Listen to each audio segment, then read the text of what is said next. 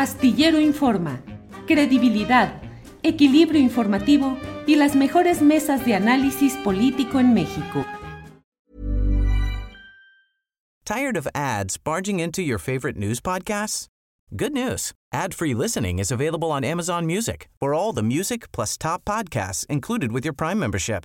Stay up to date on everything newsworthy by downloading the Amazon Music app for free or go to amazon.com slash news ad free. That's amazon.com slash news ad free to catch up on the latest episodes without the ads. Hey, I'm Ryan Reynolds. Recently, I asked Mint Mobile's legal team if big wireless companies are allowed to raise prices due to inflation. They said yes. And then when I asked if raising prices technically violates those onerous two-year contracts, they said, what the f*** are you talking about, you insane Hollywood ass?" So to recap, we're cutting the price of Mint Unlimited from $30 a month to just $15 a month. Give it a try at mintmobile.com slash switch. $45 upfront for three months plus taxes and fees. Promo rate for new customers for limited time. Unlimited more than 40 gigabytes per month. Slows. Full terms at mintmobile.com.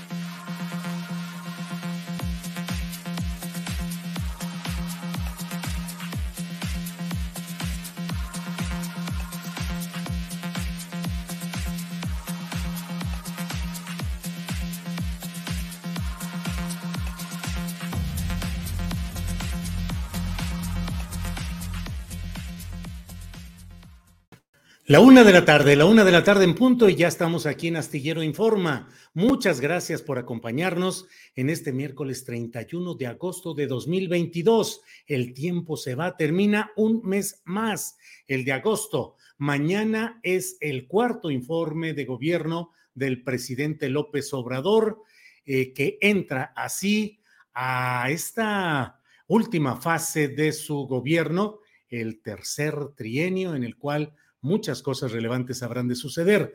Bueno, hay mucha información interesante en este día, la iremos eh, desgranando a lo largo del programa con Adriana Buentello, con información, con comentarios. Tendremos hoy nuestra mesa de periodismo y también le voy diciendo que eh, ya se eligió la propuesta de Morena para presidir la mesa directiva del Senado un cargo que usualmente no debería tener tanto problema o tanta disputa, pero en esta ocasión hubo cuatro morenistas que se apuntaron y lo que podría parecer que iba a terminar en alguna especie de, conflicto interno terminó con una votación favorable al senador poblano Alejandro Armenta que llega a propuesta de empujado por el propio Ricardo Monreal, pero hay que tener ahí un poco de eh, sentido de, de contexto político, es una victoria a medias de Monreal porque impulsa a alguien que le permite mantener el diálogo con Palacio Nacional a pesar de todos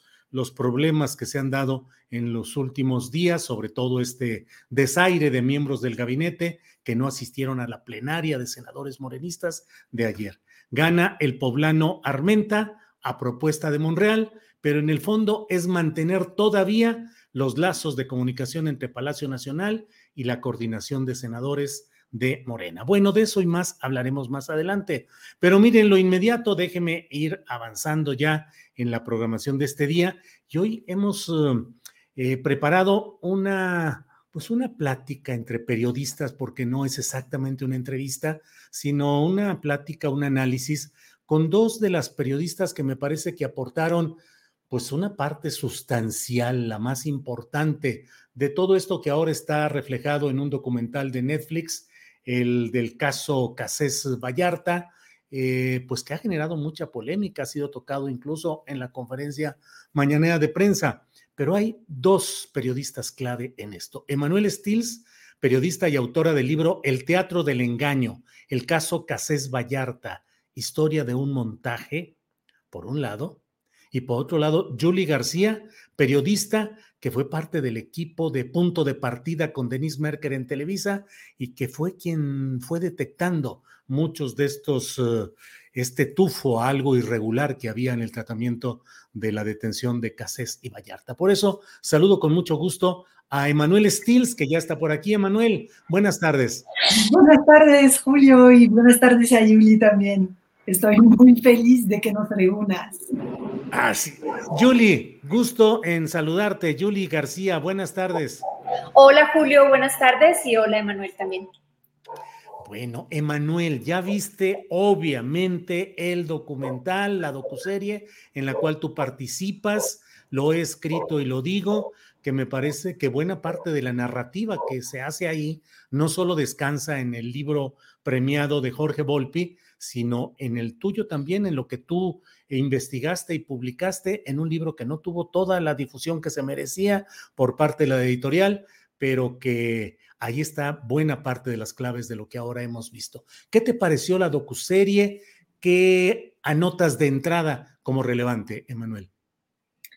Este, primero quiero hacer un comentario sobre tu columna, porque yo cuando llegué a México en 2008, eh, descubrí tu columna y la leía todos los días y pensaba, no, pues para entender este país tengo que leer esto todos los días. Entonces ahora de repente veo que hablas de, mi libro en tu columna y me entra como así, me siento como súper intimidada y tengo el síndrome de fan, ¿no? De cómo es que yo hace 14 años pues leía esta columna con dedicación y ahora habla de mí, no, no puede ser, o sea, pero en fin. Em, este, a mí me parece, bueno, el documental eh, es excelente. obviamente, al conocer también cada detalle del caso, pues también me llama la atención las cosas que faltan, las imperfecciones, los pequeños detalles que, en mi opinión, no quedan del todo claros. Por ejemplo, interviene mucho una, una víctima que se llama, bueno, su esposo Ignacio Abel Figueroa Torres fue secuestrado y asesinado en abril 2005 y es un secuestro que se utilizó mediáticamente contra Florence Cassé y Israel Vallarta. Es este mm, grupo de secuestros anteriores, algunos dependen de Eduardo Margolis, otros no, pero se les atribuye a la supuesta banda de los Zodiaco, ¿no? Por eso el, el 9 de diciembre de 2005 los periodistas que están haciendo la transmisión en vivo, bueno, que participan en el montaje, ellos dicen que es una banda a la que se atribuye ocho secuestros y un asesinato, ¿no? Pero yo creo que en la, en la serie no queda del todo, del todo claro que Israel Vallarta y Flomos Case nunca fueron acusados formalmente de este secuestro y de este asesinato. No es que haya ahí, digamos, una injusticia en el sentido de que o sea, porque se insinúa que ella fue liberada y no pagó por ese secuestro, pero es que la justicia no la acusó formalmente de ese secuestro, ¿no? Entonces, bueno, hay, hay así algunas cosas que, que, me saltan a la vista, pero es sencillamente pues, porque yo pasé muchos años estudiando este caso. Te agradezco mucho este, el comentario que haces sobre, sobre mi libro, este, aunque también pues está este trabajo posterior de, de Jorge Volpi, ¿no? Evidentemente, pero e, es cierto que, bueno, o sea, no es muy modesto decirlo, pero cubro un poco todos los, aspectos del, caso en, mi libro, ¿no? Pero eso, o sea, finalmente gracias al trabajo de Yuli García, ¿no? Sí, Porque si originalmente no hubiera estado ella dentro de Televisa para destapar ese montaje, pues tal vez a la hora de hoy no, o sea, seguiríamos sin saber nada, ¿no? Sí o bueno, no, no, no, sé cómo sería la cosa, no podemos hacer acción a partir de, o sea, retrospectiva, ¿no? Pero, pero sí hay que hacer un gran homenaje al trabajo de Yuli, es, es muy importante, yo considero que es un ejemplo, ¿no? De, de cómo el hecho, por ejemplo, de trabajar en Televisa no exime a uno de su responsabilidad periodística en ese caso, ¿no? O sea, no todos pueden ser, o sea, no, no, no, no, podemos, no podemos ser Pablo Reinas, ¿no? No podemos ser Loretz de Mola, o sea, se puede ser Yuli García, ¿no? Se puede trabajar en Televisa y se puede hacer ese trabajo de, denuncia desde dentro del poder, ¿no? Entonces, bueno, yo creo que es bueno que también ella aparezca en la serie. ¿no? Gracias, Emanuel. Eh, Yuli, ¿qué sucedió por tu cabeza de periodista, el olfato periodístico que te llevó a ir destapando esto y qué sientes ahora, lo digo con legitimidad y bueno, a veces eh, decimos, bueno, Emanuel dice, a lo mejor muy modesto, pero es cierto que el trabajo de Emanuel fue pionero en cuanto a plasmarlo en un libro y organizarlo y sistematizarlo. Y tú, Yuli García, fuiste eh, el ojo, el olfato periodístico que permitió ahondar en este tema. ¿Cómo ves todo lo que se ha desatado, Yuli? Bueno, me causa em, sorpresa en cierto modo porque sucedió hace más de 15 años, poquito más de 15 años, em, y que después de tanto tiempo no solamente se siga hablando de las consecuencias que trajo esa primera denuncia, sino también de las verdades que posteriormente se descubrieron, principalmente con el libro de Manuel, em, pero también de lo que ha sucedido, y creo que lo hablábamos una vez en tu programa, Julio, también lo que ha sucedido con, estos personajes, principalmente con los que pertenecían al gobierno. Me refiero a Genaro García Luna. Cuando detienen a Gerardo García Luna en Estados Unidos, em, creo que hay como una señal muy clara de por qué era importante evidenciar el montaje, el contubernio, la corrupción del poder político en este caso y también mediático, em, porque es ese montaje y esa corrupción y esa situación en particular eh, englobaba otras cosas y acarreaba otro tipo de acciones eh, también deshonestas que hoy estamos viendo cuáles son, cuáles son las consecuencias. Me parece sorpresivo en el, en el sentido de que haya trascendido durante tanto tiempo, pero yo creo que con, junto con el libro de Jorge Volpi y la serie, ahora eh, creo que es una buena oportunidad para, para darle el último, la última difusión que merecía este caso y sus consecuencias, eh, porque la verdad es que aunque haya trabajos periodísticos, eh, aunque haya grandes libros, mm, estamos acostumbrados como sociedad, lo que más nos impacta es como la imagen, ¿no? Y esta información visual que estamos acostumbrados a recibir y con la que nos sentimos muy cómodos. Creo que el documental en ese sentido es, eh, aunque sea después de tantos años, pero es llega a poner el contrapeso justo de cómo inició esta historia. Esta historia inicia por el gran poder mediático que tenían las dos televisoras, tanto TV Azteca como Televisa, y que es a través de la televisión en donde se quiere crear una realidad para lograr un objetivo y manipular a la audiencia. Eh, y por fin, ahora, bueno, después, en esa época no había Netflix, no había streaming. Mm, pero por fin después de tantos años, algo que es medianamente parecido, que es el poder del streaming y el poder de Netflix, puede decir más verdades sobre este caso y puede abrir eh, los ojos de las personas que creían que, que la verdad que se habían comprado en esa época era la única verdad que existía o de personas que no sabían nada del caso y que en este momento se están enterando de toda la situación y que también refleja eh, un montón de, injusticias o del sistema judicial mexicano o del debido proceso. Creo que lo que me, da mucha satisfacción es que después de tantos años haya llegado un, poder eh, e, equilibrado o con, con la misma potencia de como inició a decir, esta es la verdad no es una verdad que cuente que sea exclusiva de quienes realizaron el documental, es una verdad que corresponde a muchas personas durante todos estos años. Y bueno, Manuel y yo en este caso somos dos de esas piezas, pero, pero sí, la difusión afortunadamente es en los mismos términos en cómo se construyó una mentira. Julie, eh, digo, para empezar, Julie y Emanuel, esta es una plática entre periodistas, no es una entrevista así formal y todo el rollo, es una plática entre nosotros. Así es que quien quiera preguntarle a cualquiera de los tres cualquier cosa, por favor, adelante, interrumpir, comentar, eh, es, es eso, es una plática.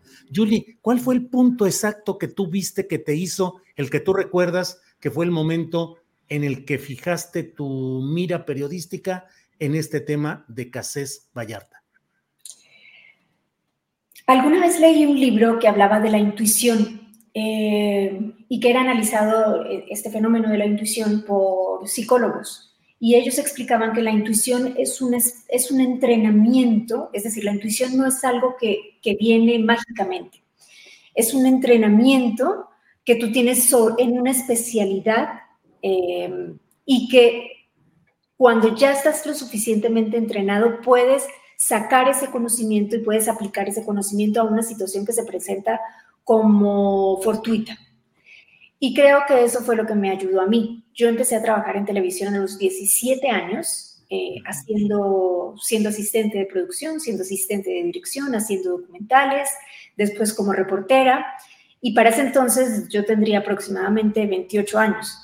Entonces, creo que ya habían 10 años de ese entrenamiento en donde yo sabía ya perfectamente em, o podía entender perfectamente cuál era el lenguaje eh, audiovisual, cuál era el lenguaje eh, falso o cómo, eh, digamos, había vivido lo suficiente en medios de comunicación y en el medio de noticias para, para que mi intuición me dijera esto está mal y esto está bien. Si hubo un momento exacto durante toda esa transmisión, mm, yo no diría que fue al minuto X o al minuto tal, pero sí creo que toda la transmisión, desde que se empieza a, promocionar, eh, me parecía muy sospechosa, me parecía, no solamente era lo perfecto, sino también lo conveniente para cada uno de, los, de, las personas que estaban actuando eh, o que estaban participando. Em, eh, no sé si hoy en día se pudiera hacer, yo estoy un poquito alejada de los medios, pero, pero en esa época no, ¿no? Es decir, uno entra, yo había estado en situaciones un poco eh, peligrosas y tú no sabes en dónde está la cámara, no sabes en dónde está, eh, o te escondes, o, si estás con unos secuestradores que supuestamente están armados, no te van a dejar pasar. Las autoridades nunca permitían eso. Eh, los policías demasiado tranquilos, demasiado meticulosos, eh, demasiado obedientes. En esas situaciones que son de riesgo, de peligro, pues las cosas tienden em, al caos. Eh, y hay una línea de tensión entre cada uno de los participantes. Creo que esa línea de tensión no se observaba ahí. Em, y también para las personas que desde los medios periodísticos, y repito, fueron dos medios de comunicación, Televisa y TV Azteca, Em, era como si estuvieran transmitiendo un, partido de fútbol, eh, algo mucho más anecdótico y no peligroso. Entonces, en conjunto, todas esas cosas creo que activaron esa intuición de ese entrenamiento que había tenido y, me, llamaron, me llamaron la atención. Gracias, Julie. Eh, Emanuel Stills, llegada del extranjero a instalarte en un México donde la barbarie no era todavía tan fuerte como ahora, pero ya estaba avanzando, ya iba. Había muchos casos, había muchos ejemplos de abusos, de impunidad, de cobertura del poder a los que querían mantener a salvo de la justicia. ¿Por qué te llamó la atención este caso específicamente, habiendo, pues a lo mejor no tantos tan notables en términos de la difusión en las televisoras, pero sí había muchos otros casos? ¿Por qué te llamó la atención este, Emanuel?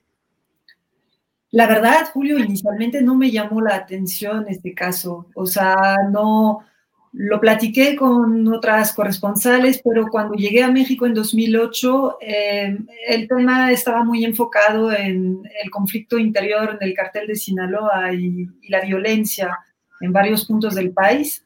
Y apenas me di cuenta de la primera sentencia que recibió Florence Cassé en 2008, a 96 años y fue realmente un poco después que empecé a trabajar como corresponsal del periódico Liberación.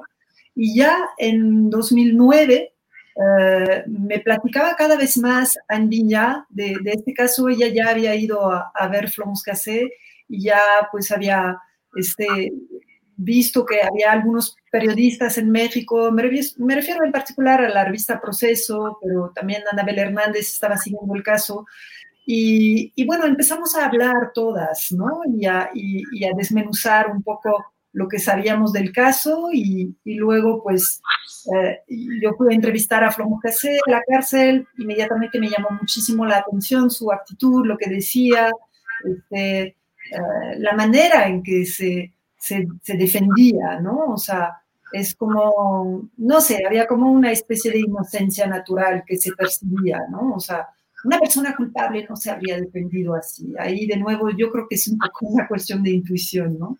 Y ver todo lo raro que emanaba de este caso, ¿no? Entonces amigos periodistas mexicanos que me explicaban a la vez el contexto del país y yo descubriendo este caso y a través de este caso descubriendo desgraciadamente cómo funciona la justicia en México, ¿no? Y, y muchas cosas en México las o sea, este caso me enseñó mucho finalmente, ¿no? Porque por este caso pues empecé a, ir a las cárceles, por este caso empecé a entrevistar víctimas de tortura, de violaciones de derechos humanos, entonces fue como mi entrada también en, el país, pero confieso que no me llamó la atención que yo tenía esta mirada que era muy este, generalizada en la opinión pública, de que era una francesa que se había metido en problemas y que tenía que pagar por eso. Yo tenía también mis prejuicios, ¿no? Pero sin haber investigado, no es que los expresaba públicamente porque pues no había investigado. Y entonces, pues la manera en que me acerqué a, esa investigación fue también un poco desde los prejuicios, ¿no? O sea, yo entiendo, ahora veo las reacciones encontradas a la serie, como las subo también un poco con mi libro, aunque como bien dices, pues fue bastante discreto, porque no fue bien distribuido mi libro, pero la subo también cuando salió el libro de, de Jorge Volpi, eh, también hay que mencionar el libro de José Reveles, que es muy importante sobre este caso, que por un lado la gente que lo lee atentamente o ve con atención la serie se queda impactada, ¿no? Con pues, lo que no se sabía de este caso, lo que no es tan conocido, porque yo sostengo que es un caso a la vez conocido y muy desconocido, porque todo el mundo lo conoce muy superficialmente, pero finalmente todo el mundo opina, ¿no? O sea, sobran opiniones y falta información profunda sobre este caso. Em, y, este, y con eso perdí el hilo de lo que iba a decir, porque estaba, hablando de, de, que, ah, sí, pues que todo el mundo opinaba de este caso, pero no sé, no, ¿sabes qué, Julio? Te decías que podíamos preguntar, y yo te quería preguntar finalmente, porque no lo sé, ¿tú qué pensaste cuando viste? Yo no estaba en México en 2005, pero tú cuando viste estas imágenes, como Yuli, ¿también percibiste que había algo raro? Sí, a mí también, desde luego, eh, no sé, pero visualmente el momento de, de, la presión en el cuello, la manera como tienen a un detenido para que declare ante las cámaras, que además, Yuli y Manuel, en muchos estados y en muchos casos suele suceder eso, donde los policías, los jefes policíacos, presentan a los presuntos delincuentes o los acusados bajo la amenaza de lo que tienen que decir y con la presencia intimidante o bien con la presión, la mano cercana, advirtiéndole lo que probablemente, diría yo casi seguramente, les va a pasar cuando apaguen la cámara de televisión, se apague el micrófono y quede ya el el acusado, el presunto delincuente, a merced de los mismos procedimientos de tortura, que además, Julie y Emanuel, pues es la historia cotidiana de nuestro país. No se puede decir que ha desaparecido la tortura. Son los mecanismos tradicionales mediante los cuales sigue funcionando las policías estatales y parte del organismo federal también. No, no tengo ninguna duda de eso. Entonces, sí, claro que ve uno esta, y luego pues la verdad es que, y bueno, ahí Julie nos puede ayudar un poquito más con su comentario, pero el trabajo periodístico en las televisiones durante mucho tiempo se mantuvo bajo un control absoluto porque sabía los gobiernos en turno que son mecanismos de tal poder de difusión de imagen y de contenido que no los puedes tener en una libertad de que digan lo que hagan. Julie, eh, que ha vivido mucho en todos estos entretelones de los medios mexicanos, es decir, como trabajadora en los medios mexicanos, en, televisión eh, eh, de CNI 40, que trató de hacer cambios, que trató de tener una postura diferente. Luego en medios de comunicación, donde la propia Julie supo lo que es eh, la orden de no publicar o de manejar las cosas de cierta manera, pues entonces uno está acostumbrado a veces a ver en Televisa y en Televisión Azteca las cosas y pensar lo contrario de lo que te están diciendo y lo que te están mostrando. ¿Cómo, cómo ha ido la evolución, Julie? ¿Cómo has visto la evolución de los grandes canales de televisión abierta desde aquel momento del montaje que se hizo evidente hasta la fecha, Julie? Yo creo que qué bueno que tocamos ese tema porque ayer justamente estaba pensando en una frase de Emilio Escárraga, papá, eh, tú la recordarás, Julio, perfectamente, que decía, soy un soldado del PRI. ¿no? Eh, y esto está en la biografía que hicieron dos grandes periodistas, eh, no recuerdo ahorita sus nombres, pero, pero ellos recuerdan eso y es una frase además muy conocida por el común de la gente. Y yo creo que ese tipo de posición, más en una época donde las redes no tenían el poder ni la importancia que tienen hoy en día, yo creo que las redes aunque se puedan manipular, aunque tengan bots, sí dan un poco más de equilibrio a la realidad. eh, y se pueden contar otras verdades. Y a veces esas otras verdades permean en la verdad que se ha construido, pero y, tiene oportunidad de cambiarse. Pero en una época donde eso no ocurría, eh, tampoco, digamos, tenía tanta fuerza las, las dos televisoras como las lo tenían en los años 80 o como lo tenían a partir de, del entretenimiento con las telenovelas. Pero sí era una fuerza todavía muy importante. Em, y yo creo que es esta postura de los medios de comunicación eh, se, se, permeaba de arriba hacia abajo en todas las demás personas. Es decir, cuando tú trabajas en un lugar que es una de las dos, cuando trabajas en cualquiera de las dos cadenas más grandes de televisión de un país, pero que al mismo tiempo son las más grandes de Latinoamérica, em, observas un comportamiento muy, ¿cómo decirlo? Eh, muy domesticado, ¿no?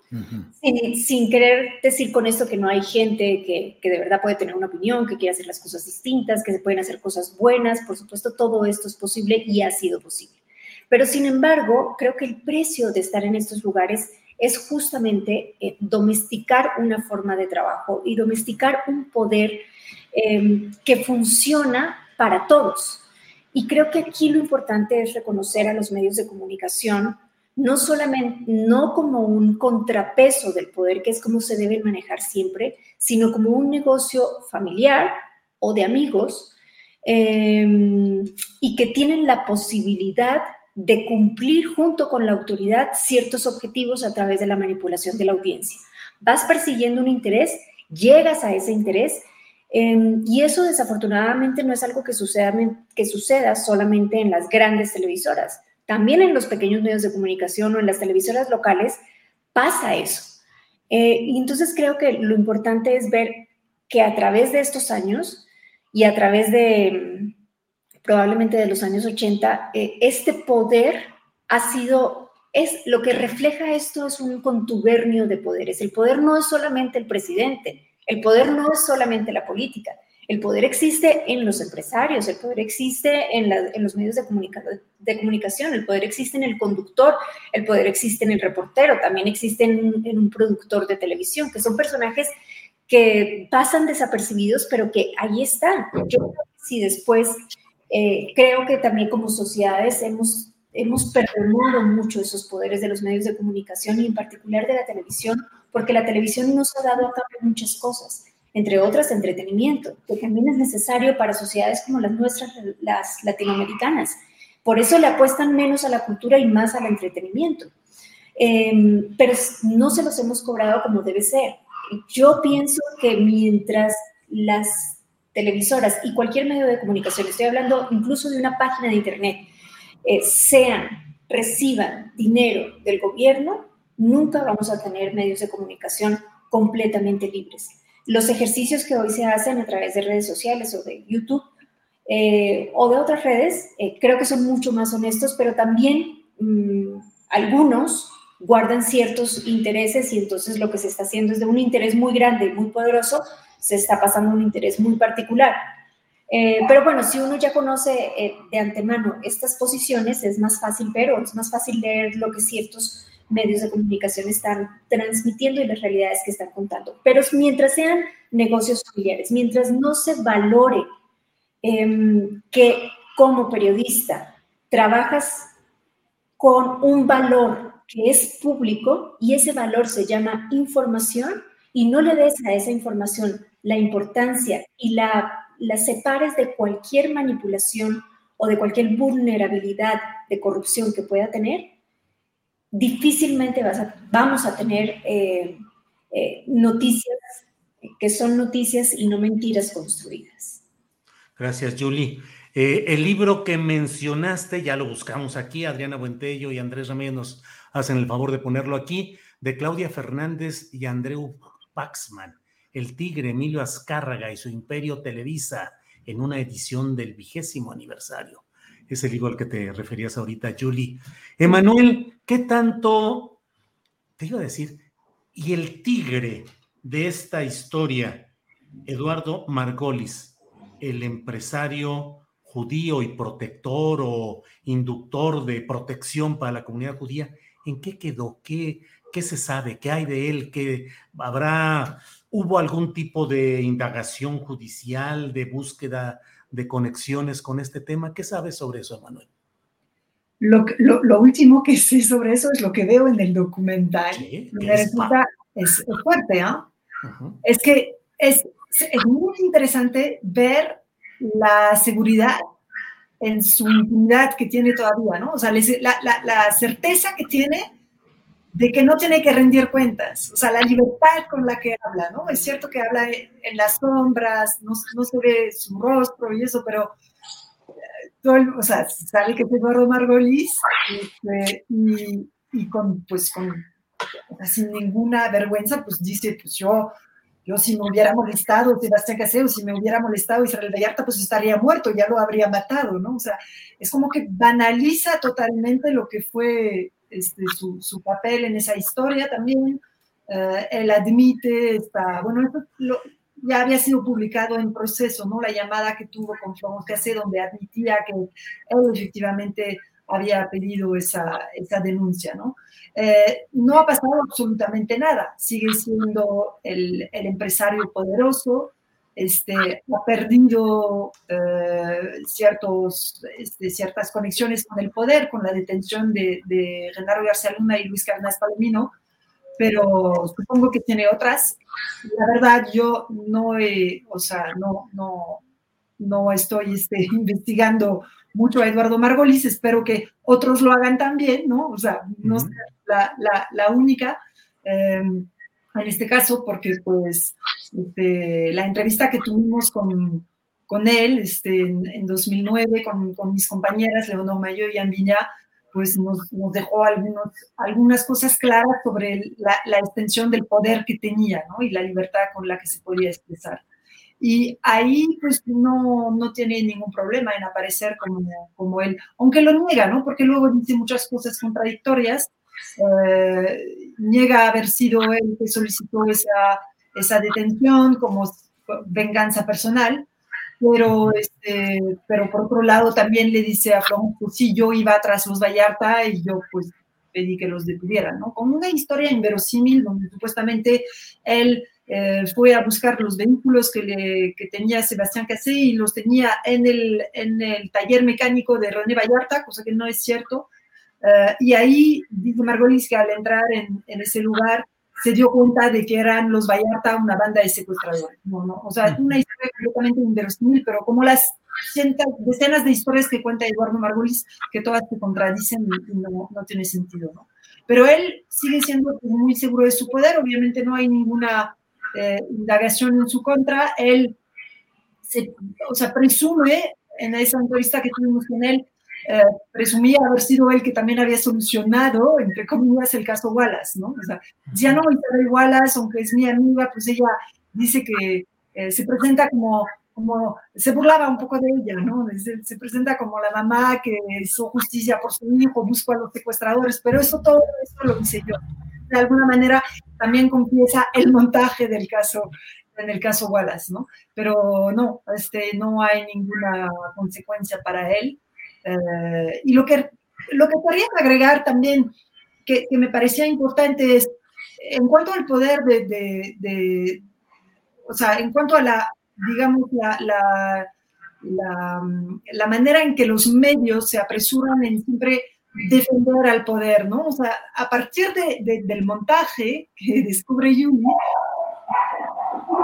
la reacción de los medios no es uh, realmente de transparentar estos hechos y de exhibir ese montaje y de sacar las conclusiones de este montaje, ¿no? Más bien se apresuran a hacer como una especie de trabajo de encubrir el propio montaje, o sea, o de decir, bueno, bien, fue un montaje, fuimos engañados por las autoridades, pero son secuestradores, ¿no? Y hasta todavía enquistados en ese, en ese tema, ¿no? En ese malentendido, de, porque yo no tengo la duda y ahí, este, yo veo muchas muchas de estas reacciones encontradas a la serie de como se ha jugado mucho con las emociones, ¿no? Y lo que decía Yuli, pues los medios apuestan por el entretenimiento y ahí se ve claramente en ese montaje, este, y pues por ejemplo, pienso en el momento en que Pablo Reina entrevista a, Ezequiel, la víctima que le dice, sí, me iban a cortar el dedo,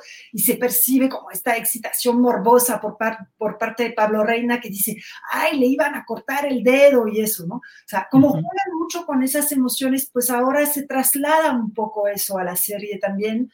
Y si bien hay muchas personas que dicen, bueno, es espantoso, descubro el caso, hay otras también que dicen, no, pero son secuestradores, ¿cómo es que una serie los defiende? ¿no? Porque se ha hecho, o sea, lo, que ha hecho lo que han hecho las autoridades es instrumentalizar el dolor de los mexicanos con el tema del secuestro, ¿no? Y eso es terrible, eso sigue siendo, eso me entristece todavía que, y, también el caso de, Michelle, ¿no? De la viuda de Ignacio Abel que aparece en la serie y está convencida de que son culpables. ¿Por qué la han manipulado? ¿Por qué le han hecho creer? Pero ¿qué justicia hay para su esposo? Ninguna. Claro, ah, no han sido acusados, ¿no? Entonces ellos no han sacado las consecuencias de, del trabajo que hizo Yuli, no lo han retomado, ¿no? Como tampoco han retomado el trabajo que hicimos con, e, en ese momento, ¿no? Y, bueno, a lo largo de los años después que hice yo, eso es, eso es muy triste, bueno, lo retomó Jorge Volpi, ¿no? Porque se podía sacar las conclusiones. Si Florence Cassé y Israel Vallarta hubieran sido culpables, no tengo, no me cabe duda de que las autoridades los habrían detenidos en su casa en flagrancia, con las víctimas ahí. Si no los detuvieron así y lo tuvieron que armar para la televisión, porque los detuvieron en otro lugar y trajeron a las víctimas, es que no ocurrió, es que no eran culpables. Si tuvieron que hacer el montaje y representarlo en televisión, es porque no había existido en la realidad. Y los medios no dieron ese paso de profundizar en el trabajo de Yuli y decir, ok, ¿qué hay atrás de este montaje? Claro. El post-montaje es tan grave como el montaje, porque cuatro años después se prestan otra vez a ese montaje con el video de Daniel Orozco. O sea, que, sale y todos los medios lo, publican como si no hubiera pasado nada. ¿Por qué siempre como si no hubiera pasado nada? Eso me desespera. Así es, así es, Emanuel. Julie, eh, Julie, eh, voy a dar estos nombres. Eh, mm, Carlos Loret de Mola, Pablo Reina o Reina y Azucena Pimentel, que era productora, conductor, reportero y productora. En el oficio y en la experiencia de televisión, ¿crees tú que, y te digo, doy los nombres, puedes referirte a ellos en lo particular o en general, en global, lo que quiero preguntar es si puede ser eh, creíble que no se hubieran dado cuenta de que estaban frente a un montaje, como luego se ha ido señalando, y que haya excusas de algunos de ellos, sobre todo el conductor, diciendo, bueno, pues es que no me di cuenta en ese momento, no me daba cuenta de lo que estaba sucediendo. En la experiencia, la lógica, el trabajo periodístico, la dinámica de un canal de televisión como Televisa, ¿es probable engañarlos con un montaje así, Yuli? Es que es, probable que suceda cualquier cosa, pero lo grave es que es creíble cualquier cosa. Eh, y yo creo que aquí está como el daño principal de las, de las noticias falsas, porque para mí este fenómeno, aunque en esa época no teníamos tan acuñado el término, pero esto que sucede para mí es un tipo de noticia falsa. Es una fake news que cumple, es el ejemplo perfecto de una fake news. El gobierno tiene un objetivo, para cumplir ese objetivo se vale de los medios de comunicación, en este caso de las televisoras, y las televisoras construyen o le dan casi en bandeja de plata eh, y con una construcción muy tipo novelesco, lo que decía Manuel hace un momento, eh, lo que necesita para cumplirse ese objetivo. ¿Qué es lo que pasa? Que se hace creíble una realidad. No se llega al fondo para conocer esa realidad, para saber esa verdad. Y si el periodismo no está comprometido con conocer esa verdad y conocer esa realidad, entonces se va a quedar con la construcción de la credibilidad. Em, depende de muchas cosas. Para algunos de estos personajes yo tengo una respuesta clara porque yo sé lo que vi. Eh, desafortunadamente yo no me quedé con, las copias por un, acto de, digamos, de, ética. No quise copiar todo lo que yo había, lo que, lo que había visto y que me había confirmado muchas de las cosas que yo ya había investigado. Pero si no lo puedo demostrar, no lo voy a decir. Entonces, también que cada quien pague el precio que tiene que pagar. Eh, y creo que lo que ha sucedido en estos años es que la historia, como en pocos casos, la historia, el tiempo, el público, han puesto en su mayoría, no son decisiones eh, absolutas, pero en su mayoría le ha dado lugar a cada quien. Em, y cada quien tendrá que responder y eso tendrá, como las está teniendo, consecuencias sobre sus propias carreras o, méritos u objetivos periodísticos que puedan tener un poco más adelante. Bueno, pues estamos ya en esta parte final del tiempo que hemos eh, dedicado para, para este tema que da para mucho y que podríamos avanzar buen rato. Pero Emanuel, eh, lo que quieras eh, agregar, lo que nos quieras hacer como reflexión final, tenemos tres, cuatro minutos todavía para una y tres, cuatro minutos para otra. Lo que, lo que desees decir, ya que te pregunto frente a todo lo que hay aquí, Emanuel, por favor. Pues dos cositas.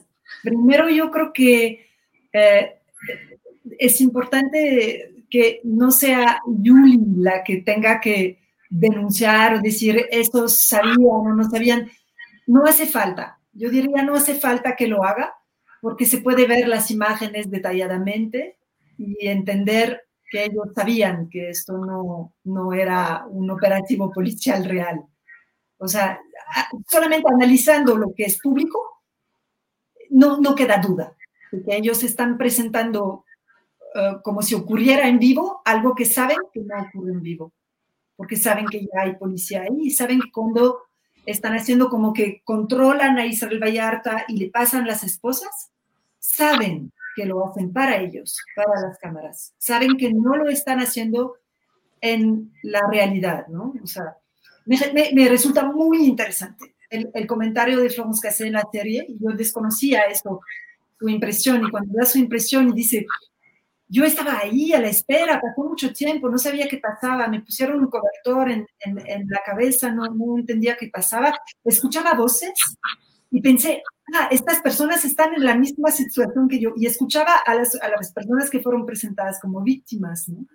Y ella pensó que eran personas que también habían sido detenidas y traídas, traídas ahí para no sabía qué, o sea, y vamos que si no hubiera sentido eso si fuera culpable, no hubiera podido relatar esa emoción si fuera culpable y las tenía secuestradas. Ahí está contando algo que sintió realmente, ¿no? Su, confusión, su, o no entendía qué pasaba en ese momento, ¿no? Entonces, bueno, es, me resulta un comentario muy interesante sobre el desarrollo y, sobre, pues, este, yo creo que ella, ella estaba ahí, digamos. Entonces, es una buena pregunta para hacerle a Florence Cassé, la, la actitud de Pablo Reina, ¿no? Porque la, yo ya entrevisté a Isabel Vallarta sobre eso y él, pues claro, de cómo, participaban o organizaban el montaje. ¿no? Y nada más para terminar, un, comentario muy breve, pues con la sorpresa de ver que ahora el presidente ah, comenta mucho sobre la serie, eh, le está haciendo mucha publicidad, y encarga ahora el análisis del caso a, a, a, Rosa Isela Rodríguez, después de ya haberlo encargado a, a Olga Sánchez Cordero y luego a Dan Augusto López. O sea, ¿cuántas manos tiene que pasar en análisis del caso para que este, cuando ya lo tienen hecho desde hace varios años y ya habían llegado a la conclusión de que no existían pruebas contra Isabel Vallarta. ¿no? Entonces, bueno, eso también es lento y es un, eh, cuesta entender lo que está pasando ahí también. Gracias, Emanuel. Julie García, para cerrar esta mesa, esta plática, eh, tu reflexión, por favor, Julie, sobre lo que quieras aportar. Sí, Julio, tres cosas, espero ser rápida y no, no consumir más tiempo necesario. La primera, creo que eh, la forma de hacer periodismo de cada una de las personas que hayan participado en esta historia, eh, la forma de hacer periodismo compromete también una decisión moral, porque eso habla también de cómo enfrentas otros problemas o cómo enfrentas otras personas. Y lo más importante es que siendo periodistas, tal vez un ciudadano común no tenga esa responsabilidad, pero siendo periodistas, si tienes un compromiso moral con la verdad y un compromiso ético. Entonces, eh, pero no se queda solamente en los periodistas, a la sociedad creo que también le corresponde también elegir la forma de conocimiento que desea aceptar. Y en esa aceptación hay también una decisión y una responsabilidad moral y eso habla de la forma como tú actúas en sociedad y actúas dentro de tu vida. Em, lo segundo sería como dejar, o he pensado mucho en estos días que, que estas noticias falsas, estas fake news, esta posverdad, estos hechos alternativos, que insisto, en esa época no teníamos todos esos términos, pero estamos hablando de las mismas eh, realidades o fantasías. Lo que hacen es reforzar unas apreciaciones subjetivas que reemplazan a la verdad. Y creo que como ciudadanos o como sociedad tenemos que estar muy atentos a ellos, ni se diga como periodistas, porque la verdad no se debe perder. No existen distintas verdades ni existen los hechos alternativos. Lo que se opone a la verdad es la mentira y no hay, no hay nada más. Em, pero creo que con, una, como con un pluralismo crítico se podría llegar a esa, a esa verdad y tampoco no permitiendo, que creo que sí estamos cayendo hoy en día en eso, que la verdad también sea consumida eh, u opacada por las opiniones, porque no es una cuestión de opinar si son culpables o son inocentes, si son, si estoy con Andrés Manuel, entonces son inocentes, y si estoy con Calderón, entonces son culpables. No tiene que ver con eso, tiene que ver con hechos y tiene que ver con lo que se pueda comprobar. Y lo último sería que esto es un caso de corrupción y que creo que estamos muy acostumbrados a pensar que la corrupción obedece a ciertas personas malignas que hacen ciertos actos perversos. Y creo que la corrupción em, debería trabajarse más como un asunto de prevención porque este caso, pero también muchos otros han demostrado que cualquier persona en las circunstancias indicadas es vulnerable a la corrupción. Y ahí entran los políticos, el secretario de Seguridad Pública, un conductor de televisión, un reportero, un productor, eh, un empresario. ¿Por qué seguimos sin investigar a Margolis? ¿Por qué dejamos el poder empresarial, empresarial perdón, lejos del poder político? Creo que hemos hecho un trabajo, pero todavía falta mucho por hacer. Julie, muchas gracias. Gracias a las dos. Les ruego me disculpen por esta última pregunta, pero no me puedo quedar sin hacerla, aunque haya una breve respuesta de ustedes. Emanuel, ¿qué le faltó al documental? Uy, este, no lo sé porque no es mi documental, pero desde mi punto de vista, un análisis muy crudo del papel de los medios de comunicación. No basta con tener la entrevista de Carlos Loret de Mola y Pablo Reina, que aparecen realmente ahí para tratar de lavar su imagen. Ellos utilizan el documental tanto como el documental utiliza su entrevista y yo creo que no es suficiente y hay una gran responsabilidad y yo coincido con Yuli, hay una responsabilidad crítica ¿no? de la sociedad, primero de los medios de comunicación en, el, en la calidad de la información y la veracidad de la información que transmiten y yo creo que el documental no entra en esa parte y finalmente en este caso de, muchas de las injusticias han sido propiciadas por la falta de información.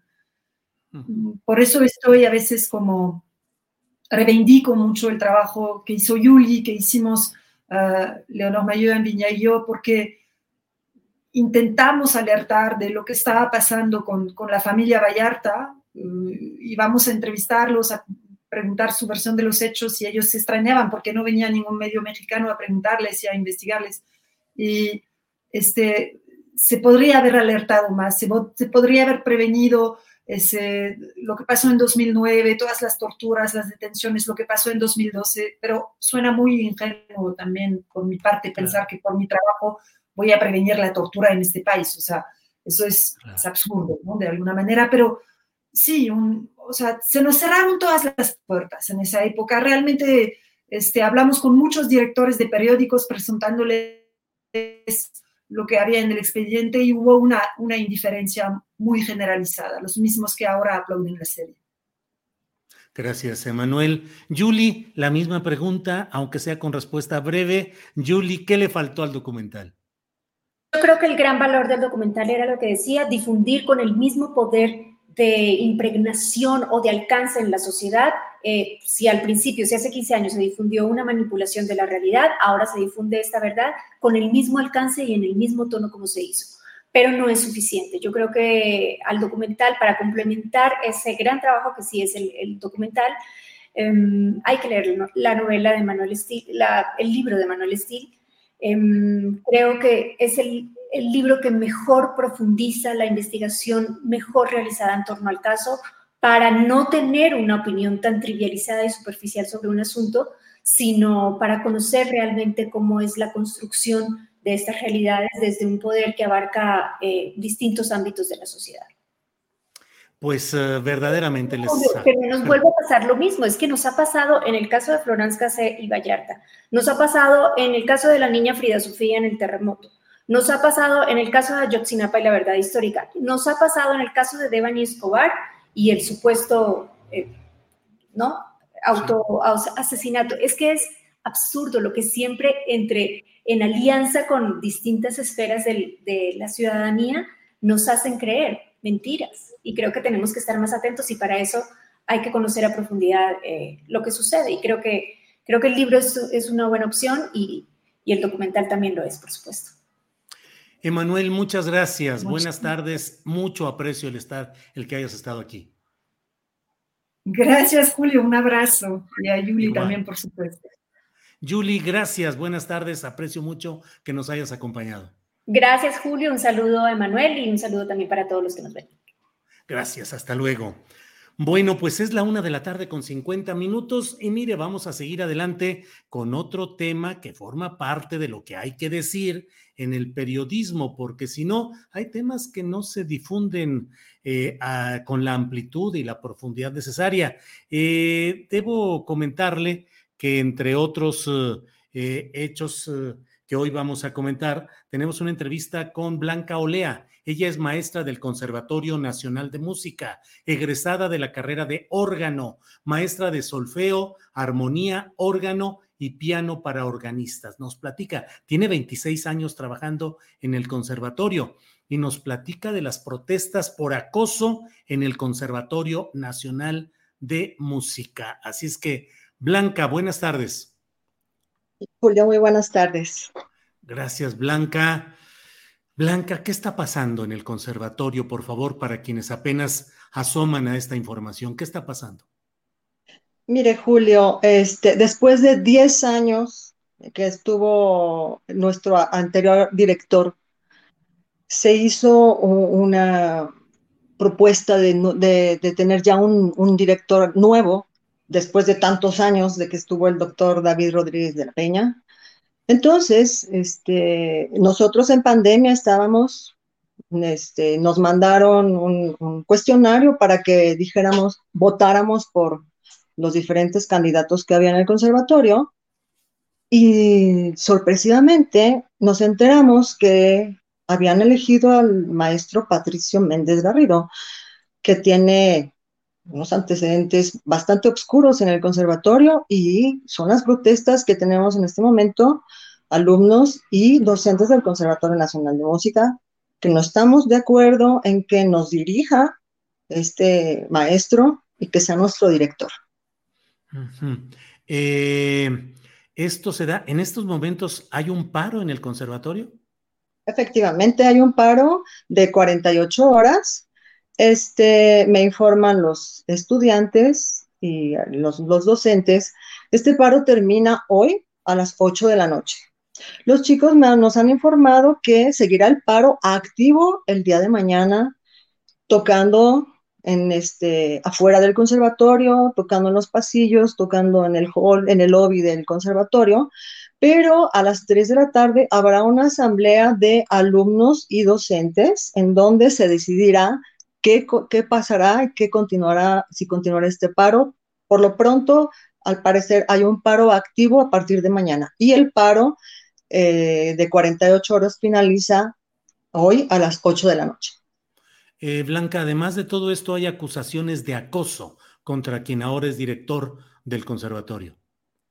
Sí, Julio, este, desafortunadamente las niñas tienen miedo de, hablar, pero ya los hemos, este, les hemos pedido por favor que, denuncien, que hagan sus denuncias, aunque sea, no, no tendrán que por qué saber nombres de las chicas, pero podamos imaginar la chica tratando de denunciar con el miedo que puede tener una niña o una, una mujer, y no nada más una mujer, sino también un hombre, porque han sido víctimas de prepotencia por parte del maestro.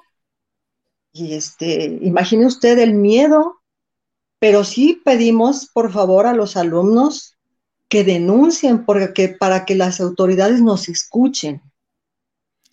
¿Qué es lo que ha escuchado usted, Blanca, de parte de estos alumnos o alumnas eh, respecto al acoso? Mire usted, he escuchado por el tendedero que está en el conservatorio que ha, abusado de niñas. Eso es muy delicado, muy grave. El día de ayer vi un reportaje que pasó en donde hay un mail terrible, terrible, en donde al parecer el maestro se lo está escribiendo a una alumna y eso es gravísimo. O sea, de hecho, lo estaba yo viendo en la, en la noche y me pareció aberrante. Entonces, sí he escuchado que el maestro, al parecer, a mí yo no le puedo afirmar absolutamente nada. Yo tengo algunas otras testimonios de mi parte, pero sí he escuchado que ha abusado de, niñas. Por el hecho de ser maestro, uno no se puede escudar en eso, no puede eh, tener un poder eh, con, una niña o una estudiante de esa, de esa magnitud, ¿no? Eh, Blanca, es eh, poco usual que en una institución pues tan concentrada pues en el estudio eh, sistematizado de la música, nuestra mayor escuela musical, haya este tipo de protestas y de movimientos. Normalmente pues uno suele creer que esto se da en otros espacios. ¿Qué es lo que está generando que de pronto maestras como usted con una larga estancia en el conservatorio y otros de sus compañeros se hayan decidido a manifestarse públicamente en un caso como este? Pues precisamente los abusos que ha hecho el maestro Patricio con, con los estudiantes, que a mí me consta yo en, en, mis clases de armonía o de solfeo, mis alumnos me decían, maestra, tengo que salir. Yo, ¿Por qué? Si todavía no acabamos, es que el maestro Patricio nos, nos va a reprobar y nos dijo que tenemos tres minutos para entrar y salimos sumamente tarde. También he oído testimonios de alumnos que el maestro los ha gritado. Yo tengo un testimonio, el cual de, de, de mis hijas, que ellas estudiaban en el conservatorio, iban caminando atrás del maestro Patricio y él iba platicando con una maestra y les dijo, todos los, los hijos de los maestros son unos imbéciles. Entonces, Dios, me, me, quedé muy impactada por esa, esa, declaración que escuché de mis hijas. También yo tengo un testimonio porque yo al maestro lo conozco desde 1989 más o menos, cuando éramos estudiantes. Y un día, siendo yo estudiante, caminaba por el pasillo pasada por el salón 32, que es el salón de órgano, y escuché unos gritos tremendos. Entonces me acercó y era el maestro Patricio con, una, con su novia de ese momento gritando espantosamente, lo cual me, sorprendió y fui, de hecho, con el que era mi maestro, el maestro José Suárez, que es un maestro muy, muy distinguido en, el, en el ámbito musical, a decirle, maestro, ¿qué es esto? O sea, ¿cómo es posible que Patricia esté gritándole de esa manera a su novia? Entonces yo tengo testimonios desde hace muchos años de que el maestro como que no es misógino, no le agradan las mujeres. Ahora con su este poder que, que tuvo de, ser maestro y agredir a, estudiantes, humillar a estudiantes y aprovecharse de, mujeres es sumamente grave. Blanca, pues estaremos atentos a lo que siga. Hoy termina, nos dice a las 8 de la noche, este paro, mañana un paro activo, asamblea de estudiantes a las 3 de la tarde. ¿Ha habido alguna comunicación con autoridades de la Secretaría de Cultura o de dónde depende el conservatorio? Secretaría de Cultura. Los chicos me han informado, Julio, que ya han entregado el día de ayer en la noche un pliego petitorio al INVAL, a la CGIA, a la Secretaría de Cultura y a Palacio Nacional. Ellos ya tienen firmado esos documentos de, de que se han sido entregados y están esperando la respuesta de las autoridades. Blanca, pues le agradezco mucho, Blanca Olea, profesora del Conservatorio Nacional de Música, le agradezco esta entrevista y estaremos atentos a lo que surja de más información. Gracias, Blanca, por lo pronto. Buenas tardes. Hasta luego. Bueno, pues quedamos atentos a lo que suceda en estas asambleas y en estas reuniones eh, que puede haber de estudiantes y de profesores, este, por una parte, y por otra parte, eh, eh, vamos, también estamos atentos si el propio señalado, el profesor Patricio Méndez, desea hacer algún tipo de réplica o de señalamiento, pues estamos aquí atentos a lo que sea periodísticamente conveniente. Vamos por lo pronto a un pequeño comercial y regresamos muy rápido para iniciar eh, con la mesa de periodismo de este miércoles 31. Ya vamos y regresamos.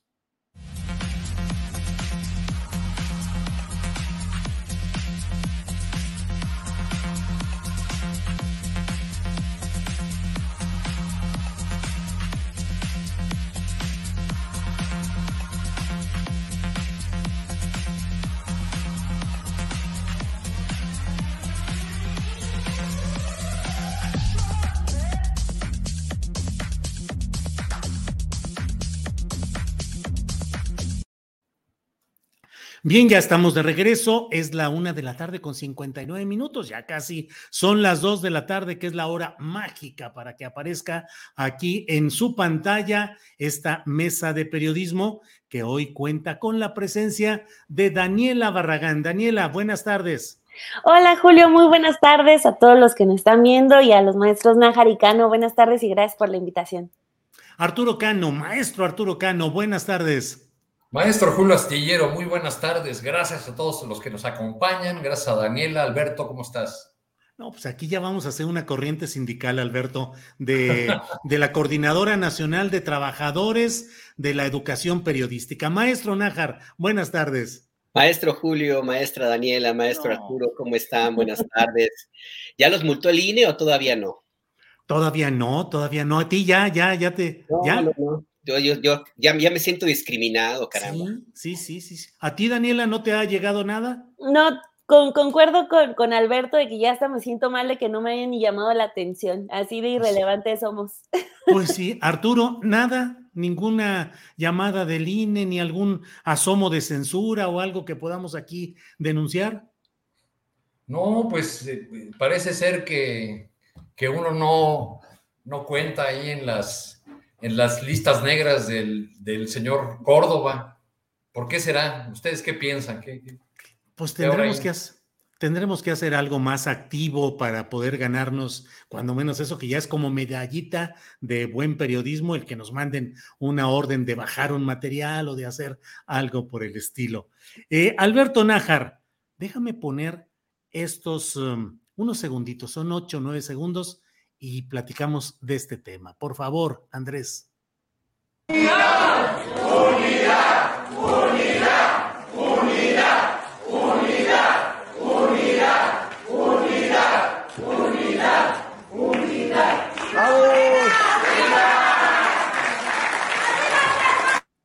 Alberto Nájar, ¿cómo ves el grito de unidad luego de esta reunión de los senadores de Morena que ayer fueron desairados por varios personajes de primer nivel del aparato del gobierno eh, obradorista que hoy eligieron a su nuevo presidente, su propuesta de presidente de la mesa directiva de la Cámara de Senadores que recayó en el poblano Armenta. ¿Cómo ves estas escenas en el Senado? ¿Unidad o hay división, Alberto Nájar? Cuando apareció la imagen, yo pensé que era algo, un evento de la CNOP, de la CNC, la verdad, porque sí me, me, recordó, y además si veo los personajes allí, algunos, incluido el, el, el H nuevo presidente del Senado, el senador, senador Armenta, pues sí, sí tuve ese como ese déjà vu, ¿no? Que cuando cubría a la fuente agropecuaria hace ya un buen rato, me vi como en un evento de la CNC. La verdad es que sí llama mucho, mucho la atención la forma como, como Ricardo Monreal decidió hacer este festejo. Ya había enviado un video donde él hablaba de tormentas y mostraba su esperanza de, esperanza de que todo saliera bien. Al parecer, pues le resultó más o menos, yo coincido con el comentario que hiciste, Julio, en, en Twitter, eh, en el sentido de que ganó a medias, porque finalmente la, la, tormenta no, es, no hace más que amainar, pero eso no significa que la temporada de lluvias ya haya terminado. Y yo creo que al contrario, está por arreciar y está por arreciar básicamente porque pues en los medios de comunicación, si nos fijamos en los, algunos de los diarios nacionales como el Financiero, Reforma y el Universal, pues han estado publicando encuestas, encuestas sobre las preferencias electorales de algunos eh, precandidatos en concreto, y pues Marcelo Ebrard no la ve, anda en segundo lugar, Claudio Sheinbaum en primero y otros personajes, y Ricardo Monreal anda muy, muy, muy por abajo.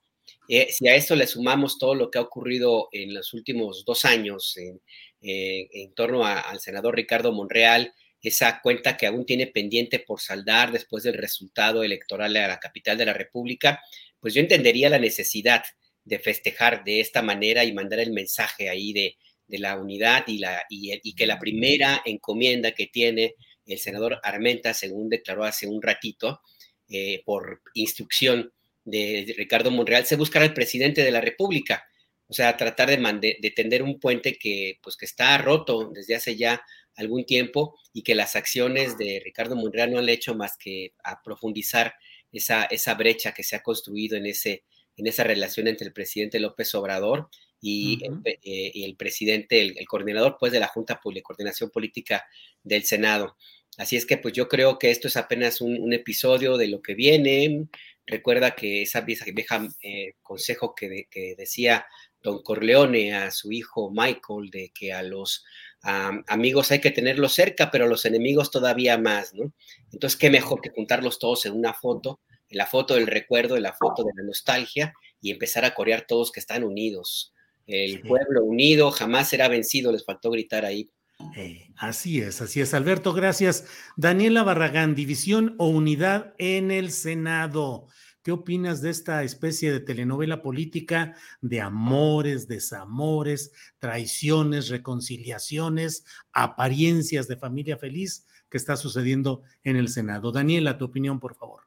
Pues sí veo ya eh, muchísimo más marcada esa división y ya también eh, juntando a Marcelo Ebrard al equipo de Ricardo Monreal o viceversa, más bien, porque bueno, hoy, eh, por ejemplo, leyendo eh, ese vicio que, que, tenemos muchos de todavía hacerle caso a los trascendidos, eh, mm. hablaban, hablaban de, este, de cómo desde hace tiempo Ricardo Monreal y Marcelo Ebrard ya habían celebrado un pacto de no agresión y de acompañarse y de estar ahí, pues cuidándose del uno al otro. Y bueno, ayer con el, el único que no desaira a Ricardo Monreal es Marcelo Ebrard entonces, eh, después de lo, que, de lo que acabamos de ver, del video que, que, ponías hace unos minutos, eh, pues sí creo que Monreal le manda ese mensaje tanto a Marcelo como al mismo presidente López Obrador de vean el botín que tengo, ¿no? Porque, o sea, coincido en la parte que también ya mencionaban ustedes dos de una victoria a medias, pero también a final de cuentas es una victoria a medias que muestra músculo.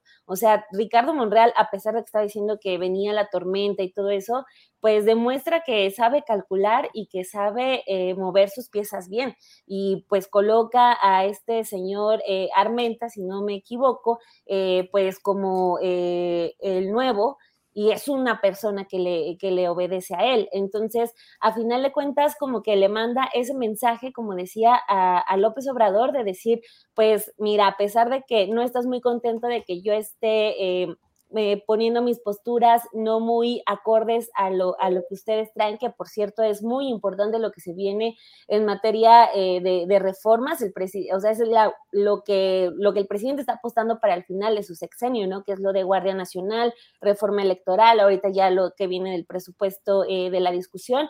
Entonces, creo que sí hay ahí como ya la muestra de la rebeldía abierta por parte de Ricardo Monreal, que, este, insisto, creo que muestra ya este apoyo por completo a Marcelo Ebrard, que tampoco le ha ido bien en las encuestas que han, que han presentado estos últimos días. En unas lo ponen por completo empatado con Claudia y en otras Claudia todavía le va ganando por bastantes puntos. Entonces, creo yo es una pareja que ya no le tenemos que perder la vista. Y bueno, eh, y, eh, cierro con esto que, que, decía hace un momento, aunque pueda ser una victoria a medias, es una victoria que muestra que Ricardo Monreal es un operador político al que no se le puede tomar a la ligera porque mueve bien sus piezas y no, y no sale derrotado, cae parado siempre y creo que hoy, hoy lo demuestra bien. Sí, Daniela, lleva largos años, tres décadas casi de estar cayendo siempre parado, ya ha transitado por los más de, por los diferentes partidos y siempre cumpliendo funciones de entendimiento político con el poder en turno, particularmente aliado pues con Andrés Manuel López Obrador, pero lo mismo ha pasado como préstamo a la bancada del PT, que ha estado con, en fin, siempre ha estado moviéndose y siempre ha estado cayendo parado, pero quién sabe ahora que es como que la suerte suprema en la carpa nacional de la política anda ahí en el aire y no sabemos qué vaya a suceder. Gracias, Daniela. Arturo Cano, te pido tu reflexión, si eres tan amable, en dos terrenos. Uno, el Senado, la lucha interna en el Senado, Monreal, el desaire de los secretarios, la, el apapacho de Marcelo, si lo podemos llamar así, y luego nos queda también el escenario poblano. Si quieren ese, lo dejamos para una siguiente ronda, porque en Puebla, pues está el pleito entre dos eh, primos, Ignacio Mier y ahora Armenta, que son aspirantes a la candidatura al gobierno de Puebla por Morena y que traen ahí pleito cerrado con eh, el gobernador Barbosa, que también está metido tratando de empujar su propia carta. En fin, Arturo, sobre el escenario. Te respetaba, cabrón. ¿no? Sí, sí, sí. Así es, así es. y luego, gobernador. Y la bronca contra el propio Adán Augusto, diciéndole que él pensaba que los secretarios de gobernación eran para equilibrar y no para desequilibrar un Estado. En fin, Arturo, sobre este escenario senatorial, tu opinión, por favor. Bueno, eh, primero, servicio a la comunidad. Eh, hace un rato, eh, Julie, cuando la entrevistabas, no recordó el nombre de los autores de la biografía de Emilio Azcárraga, el, el tigre. Son Andrew Paxman y Claudia Fernández, los, los autores de esa biografía, que fue un, libro muy importante, pues una, realmente un recuento muy importante de, de, este personaje tan poderoso y tan peculiar que llegó a, declararse soldado del presidente. Eh, pues yo creo que en el Senado, esta, esta imagen, estos segundos que pusiste del, del grito de los senadores de Morena, de unidad, unidad, este, bueno, pues está bien para la foto, para el video del momento, pero yo creo que más, eh, les propongo una hipótesis, ¿por qué no vemos esto más que como una fractura o, han dicho algunos la, la, crónica de una ruptura anunciada de Monreal con, con el presidente López Obrador? Yo más bien lo vería como una consecuencia natural de la manera como se integró la, la bancada de Morena en el Senado, de Morena y sus aliados. Eh, es decir, de la manera eh, eh, dominada absolutamente por el pragmatismo que hizo llegar al Senado y a esta bancada que, podemos colocar del lado del proyecto del presidente López Obrador a expriistas, expanistas, bueno, hasta Lili Telles llegó, ¿no? Sí. Este, sí, Entonces, pensaba yo en lo que dicen los clásicos, no se puede hacer la revolución sin revolucionarios.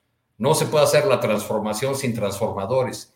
Se puede dar viabilidad y continuidad al, al proyecto obradorista sin obradoristas. Porque quien llega al Senado, eh, Alejandro, a la presidencia del Senado, Alejandro Armenta, pues no tiene una trayectoria que lo acredite como eh, eh, militante, vamos, ni siquiera como simpatizante del, del morenismo o del, obradorismo hasta hace unos pocos años. Más bien es una hechura del gober precioso. Es una hechura de Mario Marín. Muchos de los cargos importantes que tuvo en su trayectoria política antes de su conversión al morenismo fueron del equipo político eh, de Mario Marín y sobre todo por la cercanía que tenía con un eh, personaje, Javier López Zavala, creo que se llama, eh, ahora preso por el asesinato, acusado del asesinato de su expareja. Sí, una abogada. de, esto se ha llenado eh, el, barco del obradorismo, digamos, de montones de expriistas, expanistas, ex quién sabe qué cosa. Este, y, la pregunta de fondo, yo diría, es, pues realmente eh, el, presidente cuenta con un amplísimo respaldo popular de entre 60 al 70%. Esa fuerza política le puede dar cierta tranquilidad eh, aderezada por, la, por, por, una oposición que no atina a presentar un proyecto y que no tiene figuras atractivas como, como candidatos hacia el 24. Es decir, le puede garantizar a López Obrador y su movimiento triunfar en el 24 pero yo no estoy seguro de que pueda garantizar la continuidad del proyecto eh, obradorista sobre, porque esto que vimos ahora en el Senado lo acabamos de ver en la elección interna de Morena también. Claro, claro. Eh, cómo se apoderaron de, y cómo le ganan incluso en muchos estados a los obradoristas eh, tradicionales o históricos o a quienes construyeron esa fuerza política, los grupos locales de poder.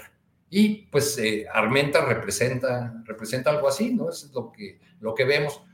Veo, por otro lado, que, y me preocupa, eh, una, una, renuncia eh, a hacer política.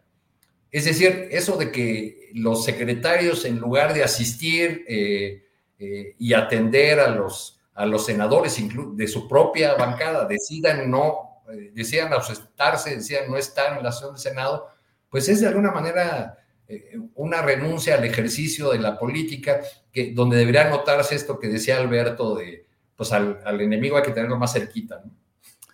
Gracias, Arturo Cano. Alberto Nájar, eh, claro que dicen los clásicos, los conocedores, que cuando hay mucho poder se potencian las pugnas internas.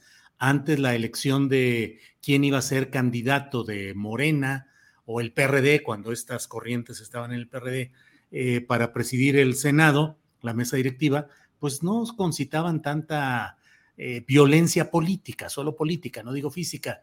Pero ahora, pues fue una pelea cerrada en la cual hubo cuando menos cuatro aspirantes a ocupar la postulación de Morena para presidir esa mesa directiva. Falta que lo apruebe la mayoría en el Senado, pero Morena ya enfila su propuesta específica. Estuvieron Higinio Martínez, que viene de perder la candidatura a eh, el gobierno del Estado de México por Morena. Estuvo José Narro, este senador zacatecano eh, de, de movimientos agrarios, que está entrampado por esto que ha detallado mucho Héctor de Mauleón, de la desaparición de dos marinos que lo custodiaban a petición de él y desaparecieron y no hay rastro ni razón de qué sucedió. Y estaba también Gabriel García, que es una especie de destripado de los grupos internos de Morena, que tuvo mucho poder, que fue el gran coordinador de las brigadas de trabajo asistencial y electoral y que fue desplazado luego de las elecciones de 2021. ¿Cómo ves esa lucha interna, en este caso por la presidencia de la directiva del Senado, pero en general la lucha interna de estos factores de Morena, Alberto Nájar? Mira, pues normal, si tomamos en cuenta el tamaño del premio que están buscando, porque efectivamente eh, antes de que fueran partido en el gobierno, pues sí había una lucha interna y era cuerpo a cuerpo, sillazo por sillazo, naranjazo por naranjazo, como eran los pleitos en el PRD. Ustedes recuerdan cómo, cómo terminaban ahí en el salón Covadonga, que cada rato terminaban las sillas volando, ¿no? Entonces, ese tipo de cosas pues, son muy comunes en, la, en los antecesores, que son los mismos como la mayor parte de los que eh, integran a Morena. Y yo veo que esto forma parte de una lucha que tiene ya un rato y que ha encontrado este escenario mediático ahora mismo en el, Senado, porque le toca la puerta a uno de los aspirantes a la candidatura presidencial que ha sido más cuestionado eh, y que finalmente se le está presentando como, pues como una especie de traidor al obradorismo, ¿no? Eh, que no deja de ser, coincido con Daniela, un operador bastante útil y con un colmillo tan grande como de la Ciudad de México a Fresnillo, Zacatecas, ¿no? Entonces, por ese lado, me parece que esta es apenas un round inicial de lo que viene. Eh, la siguiente etapa del, del, encontronazo van a ser las eh, votaciones que tengan que realizarse en la Cámara de Senadores y también en la Cámara de Diputados, por supuesto. Y el siguiente round, pues tendrá que ser la, la eh, elección del Estado de México y ya el proceso más perfilado para, para decidir quién va a ser el candidato o candidata de eh, Morena para la presidencia de la República. Esto ya se empieza a calentar de más, insisto, hay que revisar las encuestas, hay que ver eh, cómo es una, coincidencia importante hasta de los medios que suelen cucharear estos sondeos, cómo están, coinciden en que básicamente Morena va bastante bien en, en, ese sentido electoralmente hablando, y no solo por, la, el impulso del presidente López Obrador, sino sobre todo porque la oposición sigue, sigue en la lona. Entonces, eh, yo creo que, eh, esto, insisto, va a ser apenas una, es una muestra de lo que viene en la medida que se acerque ya a final de, año y, eh, bueno, el próximo año, pues ya que sea el momento de elegir a, al candidato o la candidata de, Morena, pues se va a poner todavía, todavía más, más duro más fuerte. Habrá que ver eh, realmente cuál es el, el, interés que pueda haber en el Senado de la, de la el, el, ganar, pues, mantener la posición de el Senado de la República más allá de las aspiraciones de Ricardo Monreal y que tanto también es una especie como de disputa eh, de, de, sacar ya pues a, a, a Monreal de, de, la, pues descarrilarlo completamente, ¿no? Ya que deje de, hacer, de hacer ruido y, y, tratar de presionarlo para que se defina si va a seguir el movimiento o finalmente ya se encamina hacia, hacia, hacia la eventual candidatura por parte de la oposición, como no, pues son, no son pocos los que lo han dicho. Gracias, Alberto. Daniela, este tema de la lucha interna por la presidencia de la mesa directiva del Senado en Morena, pues forma parte de este contexto que estamos hablando. Pleitos en Baja California de la actual gobernadora Marina del Pilar contra su antecesor eh, Jaime Bonilla, que a su vez la embarra feamente de asuntos hasta del narco, como si fuera el más furibundo opositor, pleitos en Puebla entre el gobernador Barbosa y otros morenistas.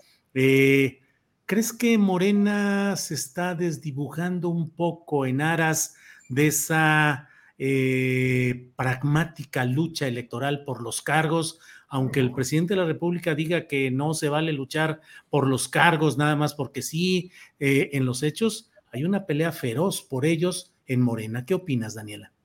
Pues sí, sin duda como que las, las palabras de, del presidente López Obrador parece que solo funcionan para los spots, ¿no? Porque acabo de ver un spot de Mario Delgado que cierra diciendo, amor con amor se paga, o sea, sí, como, no, no me sirve para, para hacer la campaña, para hacer como que sí, pero pues no, definitivamente eh, el asunto de que ya se estén mostrando tan rápido eh, como pues están criticando, por ejemplo, a la oposición de que no tienen un plan, no, no, en cuatro años no han podido generar un proyecto alternativo real más que basar solamente su estrategia en el odio ciego a, López Obrador. Pero pues de este lado, pues eh, están caminando rapidísimo a convertirse en el PRD, ¿no? Yo lo he dicho varias veces con esta parte de las sectas que fueron, que fue lo que terminó por diluir por completo al PRD. Digo, ahorita lo que queda pues ya es otra cosa, pero fueron las sectas lo que, lo que por completo destrozaron ese partido que era, que era pues el representante de la izquierda política en México llega Morena y pues la desesperación de mucha gente, de millones de personas por tener una alternativa y esa alternativa que estuviera encabezada por alguien como López Obrador, pues vuelca el apoyo. Entonces, pues yo creo que todos, muchos, muchos de los que integran Morena, pues están por completo cegados, ni siquiera se han dado cuenta de la responsabilidad que tienen en manos, más allá de que si se quedan con la Junta de Coordinación Política, más allá de que si logran ser candidatos o no, tienen una responsabilidad importante que son la de millones de personas que están votando por su partido, es más, hasta independientemente de quiénes son los que encabezan.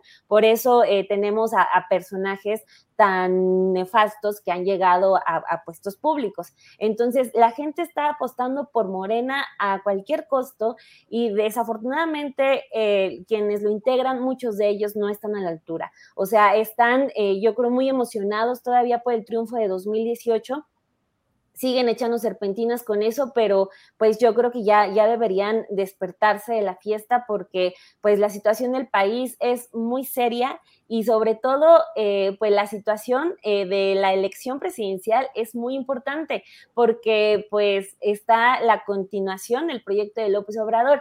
Apenas eh, también, por ejemplo, estábamos publicando en Sin embargo unos textos sobre el Estado de México y en concreto y que van a tener elecciones el próximo año.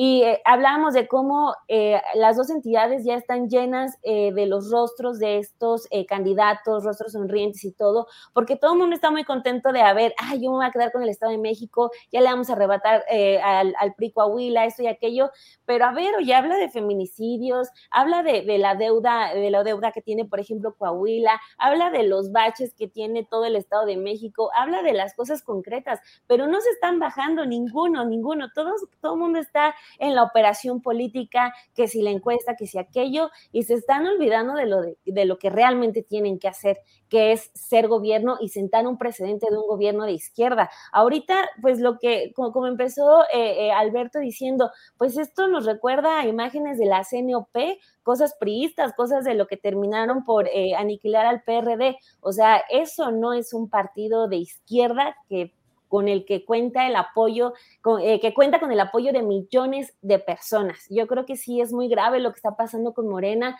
lo que vimos apenas en sus elecciones internas, también eh, que dijimos, pues hay vicios, tienen derecho a que haya vicios, pero pues tiene que haber un castigo para quienes eh, generaron todo el caos que vimos. Hasta el momento no ha ocurrido nada, entonces pues ellos siguen como en la fiesta y, al y como que ya se tardaron eh, para ponerse a gobernar, porque ahorita ya están concentrados en 2023 y ya están concentrados en 2024, entonces pues creo que estamos bastante perdidos y es una decepción que no se pongan a la altura de la responsabilidad que tienen. Eso, eso creo que es eh, lo que tendría que pensar Morena, más allá de todo lo que, de todo lo que quiere ganar en el futuro.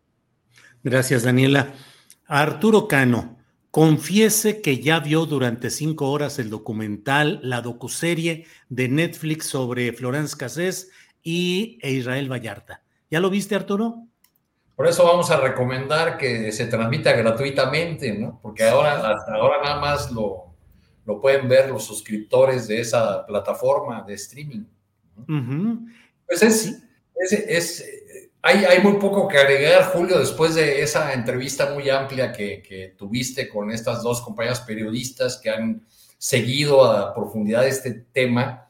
Eh, yo creo que, este asunto, por supuesto, es una de las mayores vergüenzas eh, que tiene el sistema de justicia mexicano, eh, la...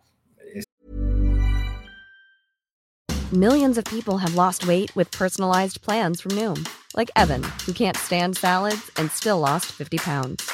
Salads, generally, for most people, are the easy button, right? For me, that wasn't an option.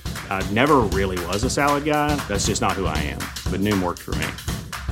Get your personalized plan today at Noom.com. Real Noom user compensated to provide their story. In four weeks, the typical Noom user can expect to lose one to two pounds per week. Individual results may vary. Tired of ads barging into your favorite news podcasts? Good news. Ad-free listening is available on Amazon Music for all the music plus top podcasts included with your Prime membership. Stay up to date on everything newsworthy by downloading the Amazon Music app for free or go to amazon.com slash news ad free. That's amazon.com slash news ad free to catch up on the latest episodes without the ads.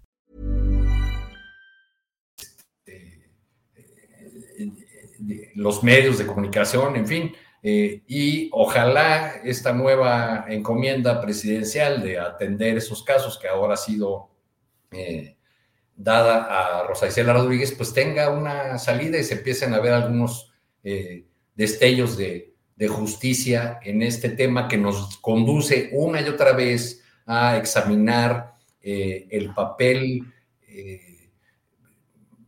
nefasto que, han desempeñado los poderes mediáticos en, nuestra historia reciente, eh, eh, cómo han puesto y, candidatos, pero también cómo han impedido o destruido la carrera de, otros, cómo han influido en, el curso de los acontecimientos políticos del país. Entonces yo creo que pues, habrá que, echarle ojito, este, otra vez, volverla a ver, este, aunque es muy complicado ver este tipo de materiales y, últimamente hemos tenido una, eh, una gran producción, por fortuna, de documentales que apuntan a, las llagas abiertas, eh, a esas heridas abiertas de, la podredumbre del sistema judicial y de, y de todo un aparato que, eh, así tengamos eh, eh, las mejores y, más avanzadas leyes, pues no, no logran cambiar o no logran mover esta, este escenario de, impunidad y de dolor que nos, ah, que nos define como país ya desde hace varios años.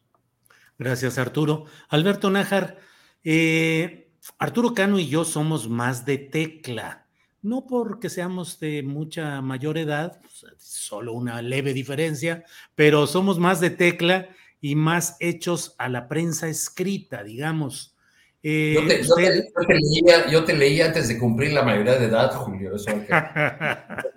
Esa estuvo buena. Ah, eh, entonces, Alberto y Daniela, eh, que ustedes están pues más cercanos a toda esta nueva realidad mediática. Alberto, este, esta docuserie que está impactando y que el propio presidente la presenta y pide que sea difundida gratuitamente, ha impactado lo que no logramos impactar quienes desde diferentes trincheras escribimos poquito o mucho, como en un libro la propia Manuel Stills, como mucho el propio Jorge Volpi, que hace años que escribió su libro, eh, el poder de la imagen y el poder de estas docuseries está vasallando a la prensa tradicional, Alberto Nájar, o cuál sería la función o la manera de rescatar el trabajo de la prensa frente a lo avasallador de, la, de esta dictadura de la imagen, Alberto Nájar. Bueno, yo también soy gente de prensa, ¿eh? yo empecé en un periodo un buen rato y que ese periódico ya no existe, imagínate, era todavía de los de la vieja guardia ese periódico. Pero eres más joven que Arturo y yo, eso sí. Bueno, eso sí, eso sí. Mira, eh, yo creo que es una batalla bien complicada que no es nueva. Tiene, tiene ya muchos años y yo no veo. Y desde luego te recuerdo en Maciosare con Arturo Cano. Digo, pues que claro que sí, Alberto, perdón. Claro, claro, claro. Yo también estuve algún rato en radio y bueno, también ahí en la, en la jornada ahí, ahí anduve unos años. Y sí, yo también me llegué a sacar de onda pues cuando algunas de mis, de mis eh, escritos, textos, reportajes, de pronto se retomaban por, a veces muy mal, eh, por, la, por la televisión, y pues eh, hacía un impacto, respondía a los funcionarios que nunca me tomaban la llamada, en fin. Yo, yo creo que esto es una, una batalla que difícilmente se puede ganar si no existe por parte de los medios mexicanos, sobre todo, una revisión muy, muy crítica de cómo es el que se ejerce el, periodismo, sobre todo el periodismo escrito, eh, si no se hace un esfuerzo por salirse de su momento fundacional de algunos medios, de periódicos sobre todo, que es básicamente escribir, trabajar para, por, para, por eh, el poder, para y por el poder. El poder político en algún tiempo, el poder económico en, en otro tiempo y en algunos casos, ni modo, también el poder criminal. Eh, eh, mientras siga esta, esta tentación de los medios escritos de convertirse en una especie de, voceros de causas que te atañen a unos cuantos, pues va a ser muy complicado que se logre ganar, que se logre ganar esta, esta batalla. Y la verdad es que yo no estoy muy seguro si, si, se, eh, si vaya algún día a, a tener alguna, algún éxito. Esto ya tiene mucho tiempo, muchísimos años. Entonces yo creo que habría que pensar en una forma diferente. Por eso de, enfocar este, este tema y por eso es mi insistencia de que se retome mm, de una forma más creativa, eh, una forma menos cercana al poder, el ejercicio periodístico de los medios, de los medios escritos y privilegiar también, tratar de salirnos de esta tendencia que hay ahora mismo en varios medios de comunicación de pretender convertirse en, en el Twitter escrito, por ejemplo, ¿no? Eso te lleva a cometer barbaridades. Yo lo veo, por ejemplo, en el diario Universal, que lo que ha hecho, o sea, que se ha convertido como en una, una repetición de lo que de las tendencias en Twitter, por ejemplo, ¿no? O, lo ves en el caso del periódico Reforma, pues que está empeñado muy, muy en la cruzada personal del director del, del, diario y en los dueños de ese periódico que traen una, una revancha eh, histórica con el presidente López Obrador y con la misma izquierda. Entonces, pues estos medios que en algún momento pudieron, de reforma sobre todo, ser una alternativa distinta a lo que ya existía muy viejo y anquilosado en la prensa escrita, pues se convirtieron en, en lo mismo que, criticaban. Entonces yo, yo creo que, habría que eh, revisar un poco desde la formación misma de, los periodistas, tratar de salirse de, la búsqueda nada más de la pura audiencia y tratar de recordar, yo sin mi modo, ahí voy a sacar mi, ahora sí que mi, vieja historia, pues cuando yo estudié en el ITESO hace un buen rato, y que yo aprendí que el periodista es sobre todo un agente de cambio social, o sea, y, se debe a la, a la, sociedad y se debe básicamente a, la información dura, comprobada, con datos bien concretos, revisados tres, cuatro veces, independientemente de los callos que puedas tú llegar a pisar o a quien puedas tú lastimar o a quien pueda beneficiarse o no de, lo que tú haces. Eh, y, yo, y eso no estoy muy seguro que se esté, se esté recordando en las escuelas de formación de, periodistas, eh, porque desgraciadamente existe mucho esa idea de, buscar la audiencia, buscar los clics, buscar eh, el, público, los grandes masas antes que cumplir con el sentido estrictamente necesario del periodismo, sobre todo el periodismo, periodismo escrito. Y ya con esto cierro, pues también es una batalla también que no estoy muy seguro que se pueda llegar a ganar por parte de la prensa escrita, si tomamos en cuenta que también ya hace un buen rato que hubo, fue necesaria la evolución de los mismos grandes medios de periódicos, también de meterse a la, al tema del Internet. Ahora, si no estás en Internet, pues difícilmente vas a sobrevivir.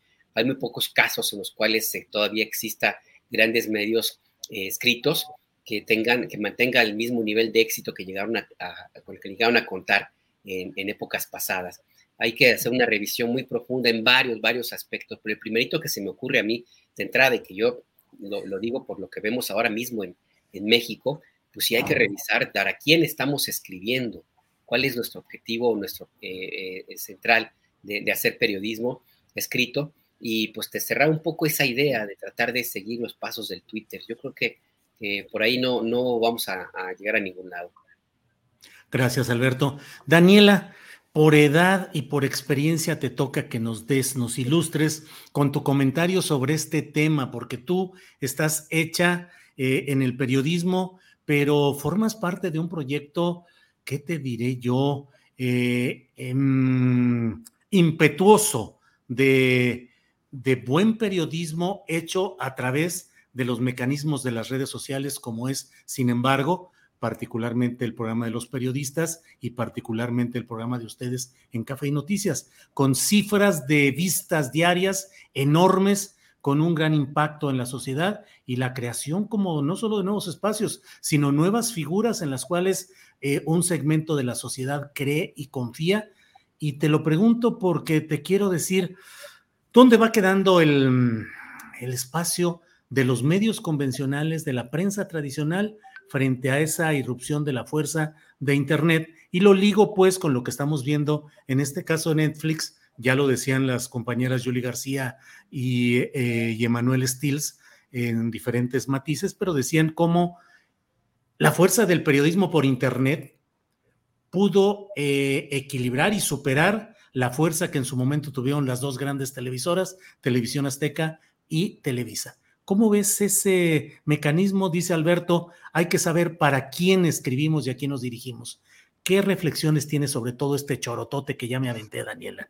¿Qué no, Julio, gracias, gracias también eh, por, lo que me toca. Y les iba a decir que qué presumidos los tres que eh, estuvieron en la jornada y fue siempre mi sueño trabajar. Y cuando estaba en la universidad, yo dije, ah, yo quiero ser jornalera. Y ustedes ahorita ya presumiendo su, su paso por la jornada, bueno, y hasta sus direcciones allá. Bueno, ahora nosotros queremos trabajar en Sin embargo, fíjate, Alberto, Arturo y yo, así es que venos gestionando. Intercambiamos. Llevo mi currículum. Sí, sí, sí, Vamos a hacer, vamos a hacer el intercambio seguro. Pero bueno, este, estaba también eh, reflexionando, creo que como por amor al oficio, no me gustaría poner a competir al periodismo con lo que vimos en Netflix, porque o sea, si lo hacemos, definitivamente vamos a perder y sobre todo por el factor dinero. Este, porque pues no podemos decir que los medios eh, que decimos que tenemos, eh, que trabajamos con libertad, pues podemos hacerlo con libertad, pero siempre estamos con una permanente crisis económica, porque pues el periodismo de investigación pues no es negocio. Eh, no sé quién, quién pueda eh, decir lo contrario, porque es un reto hacer periodismo de investigación en México. Siempre eh, uno está como batallando por encontrar los espacios, por quien la apueste, por ejemplo, apenas, este, para poner un ejemplo, ¿no? Mexicanos contra la corrupción la impunidad nace como una plataforma de periodismo de investigación. Vemos en, qué se está, en qué se está convirtiendo o qué es lo que estaba detrás, ¿no? Eh, siempre hay como ese reto de quién la apuesta por el periodismo de investigación. Ahorita una, una generación de, colegas reporteros que estamos, me incluyo, estamos apostándole por el periodismo de datos, por el periodismo de transparencia, eh, metiéndole más y más información, más número, más data, pero también son contadas eh, las plataformas que, que, permiten la distribución de ese material. Entonces, eh, pues Netflix es un monstruo internacional que tiene el tiempo, que tiene la infraestructura, que tiene este, el dinero, que tiene todo para hacer piezas como la que vimos, que es muy, muy buena, o sea, que sienta, o sea, ¿Quién puede sentar a Sarkozy? ¿Quién puede sentar a Felipe Calderón? Y no lo digo porque sea una gran persona, sino porque es un hombre que se le va al Internet cada tres días, cada que debería dar una, eh, alguna declaración, se le va al Internet. Entonces, pues para hablar de, eh, de alguien que logra sentar para un documental a ese tipo de personajes, incluso a Loret de Mola para hablar de uno de los temas como más escabrosos, pues sí te habla como de otra cosa. O sea, por ejemplo, sin embargo, o pie de página o la jornada, ¿cuántas veces no le ha pedido eh, una entrevista a Felipe Calderón? Pues innumerables ocasiones, incluso ya es una batalla perdida, se sigue intentando, pero pues nunca va a ocurrir. ¿No? Entonces, eh, yo sí no los pondría a competir, sobre todo también porque, pues, en, la industria periodística también siempre estamos como batallando con el tiempo. Eh, eh, por ejemplo, o sea, sí estoy muy de acuerdo con lo que dice Alberto de esa tendencia de todavía a estar ligados a, los views, ¿no? Que son las vistas, las entradas al sitio. Lo que mencionan del Universal es muy curioso porque, este, a pesar de que ya cobran por su contenido, las notas que tienen en su portada son solamente las que generan el clic, ¿no? De mira este gatito que se espantó porque pasó algo, ¿no? O sea, a pesar de que ya está cobrando por ese contenido, el que lo que ofrece es son, es, son esos, las notas del clic. Entonces, eh, pues eh, acá de, este lado, los que estamos, los que estamos aquí en este espacio, por, lo, decirlo menos, porque hay muchísimos más esfuerzos, pues siempre estamos a contracorriente y esa es como la parte del periodismo que yo siento vale mucho la pena, vale toda la pena eh, defender pero sí, eh, sí necesita de una sociedad que lo busque, porque desafortunadamente no lo va a tener al alcance de la mano. Eh, por ejemplo, yo siempre recuerdo una frase de Javier Valdés que decía que un buen periodismo siempre necesita de una buena sociedad, ¿no? Y yo le añado de esa, de una sociedad responsable que no espere que lo tenga ahí en el canal 2, en el canal 7, ¿no? O sea, sí va a tener que batallar porque, eh, por ejemplo, ahorita este, este espacio de YouTube está para unos cuantos, para los que tienen un smartphone, para los que tienen eh, datos, para los que tienen internet, no está al alcance de todos. Entonces, eh, pues sí, siempre es una batalla, pero definitivamente siento que van por caminos distintos. Ese material que preparó Netflix está excelente pero está, creo yo, en una esfera muy distinta a lo a los esfuerzos que estamos haciendo muchos, muchos periodistas.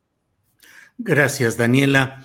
Eh, Arturo Cano, pues ya que hablamos de medios y de sus agendas políticas, a mí me ha llamado mucho la atención ver a Reforma pegándole, golpeando a Vargas, el precandidato del Partido Acción Nacional para gobernar el Estado de México. Me he llegado a preguntar, ¿será que el director editorial de Reforma desea golpear a este precandidato panista para que no haya choque, para que no haya ruptura en la alianza va por México, en el Estado de México, que si el PAN se va por su lado, pues el PRI, que se supone que tiene eh, el derecho de, de la prioridad en poner candidato, pues habría una ruptura por ahí. En fin, ¿qué opinas de este tipo de eh, hechos como este golpeteo desde reforma, específicamente al precandidato panista al gobierno del Estado de México y en general, ¿qué opinas del proceso político del Estado de México, Arturo?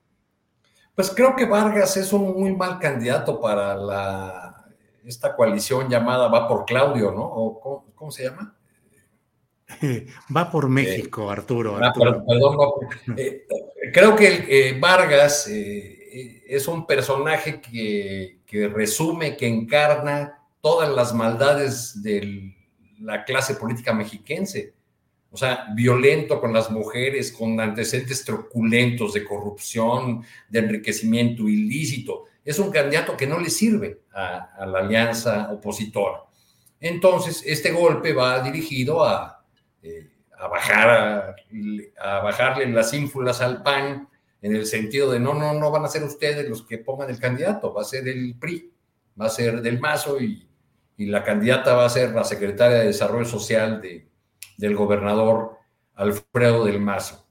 No sería la primera vez que el diario Reforma actúa de una manera abierta, este, aunque ahora lo haga eh, a partir de una investigación sobre la corrupción del, del candidato, actúa de una manera abierta eh, tratando de llevar el barco de la política hacia el lugar de su conveniencia.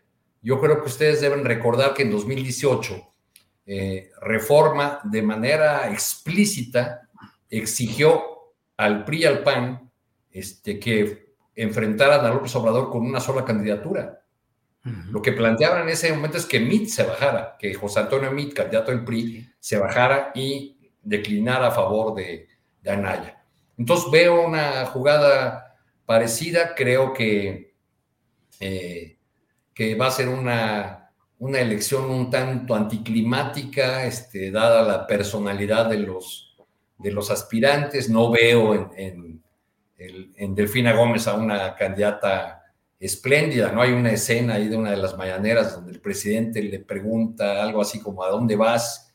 Y vamos, un alguien con más eh, ímpetu político, o, qué palabra usaste hace rato para, para sin embargo, es la que ando. ¿Qué dije? Eh, impetuoso, impetuoso. Alguien con más este, ímpetu político hubiera respondido, señor presidente, pues de aquí me voy a recorrer el Estado de México y a, a ganarme al pueblo casa por casa o algo así, ¿no?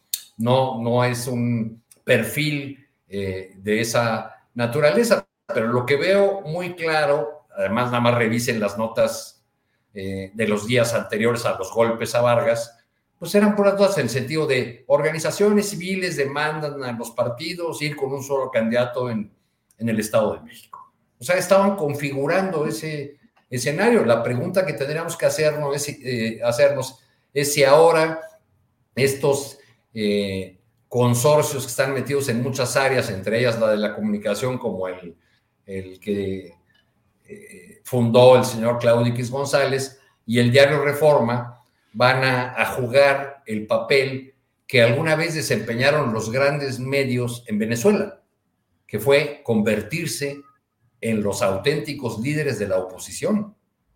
La oposición estaba al servicio de en los primeros años de Chávez, de lo que decían, de lo que dictaban los dueños de los periódicos. Y así le fue a la oposición, ¿eh? una, derrota tras otra, este, a, manos del, a manos del chavismo en aquel momento. Era otra circunstancia, no la actual de, Venezuela con Maduro, pero sí hubo un momento donde incluso eh, Otero, uno de los, de los directivos principales del diario El Nacional, que era como el Reforma de Venezuela, eh, llegó a, reconocer en una entrevista con corresponsales extranjeros que sí, que ellos dictaban la línea de la actuación de la oposición.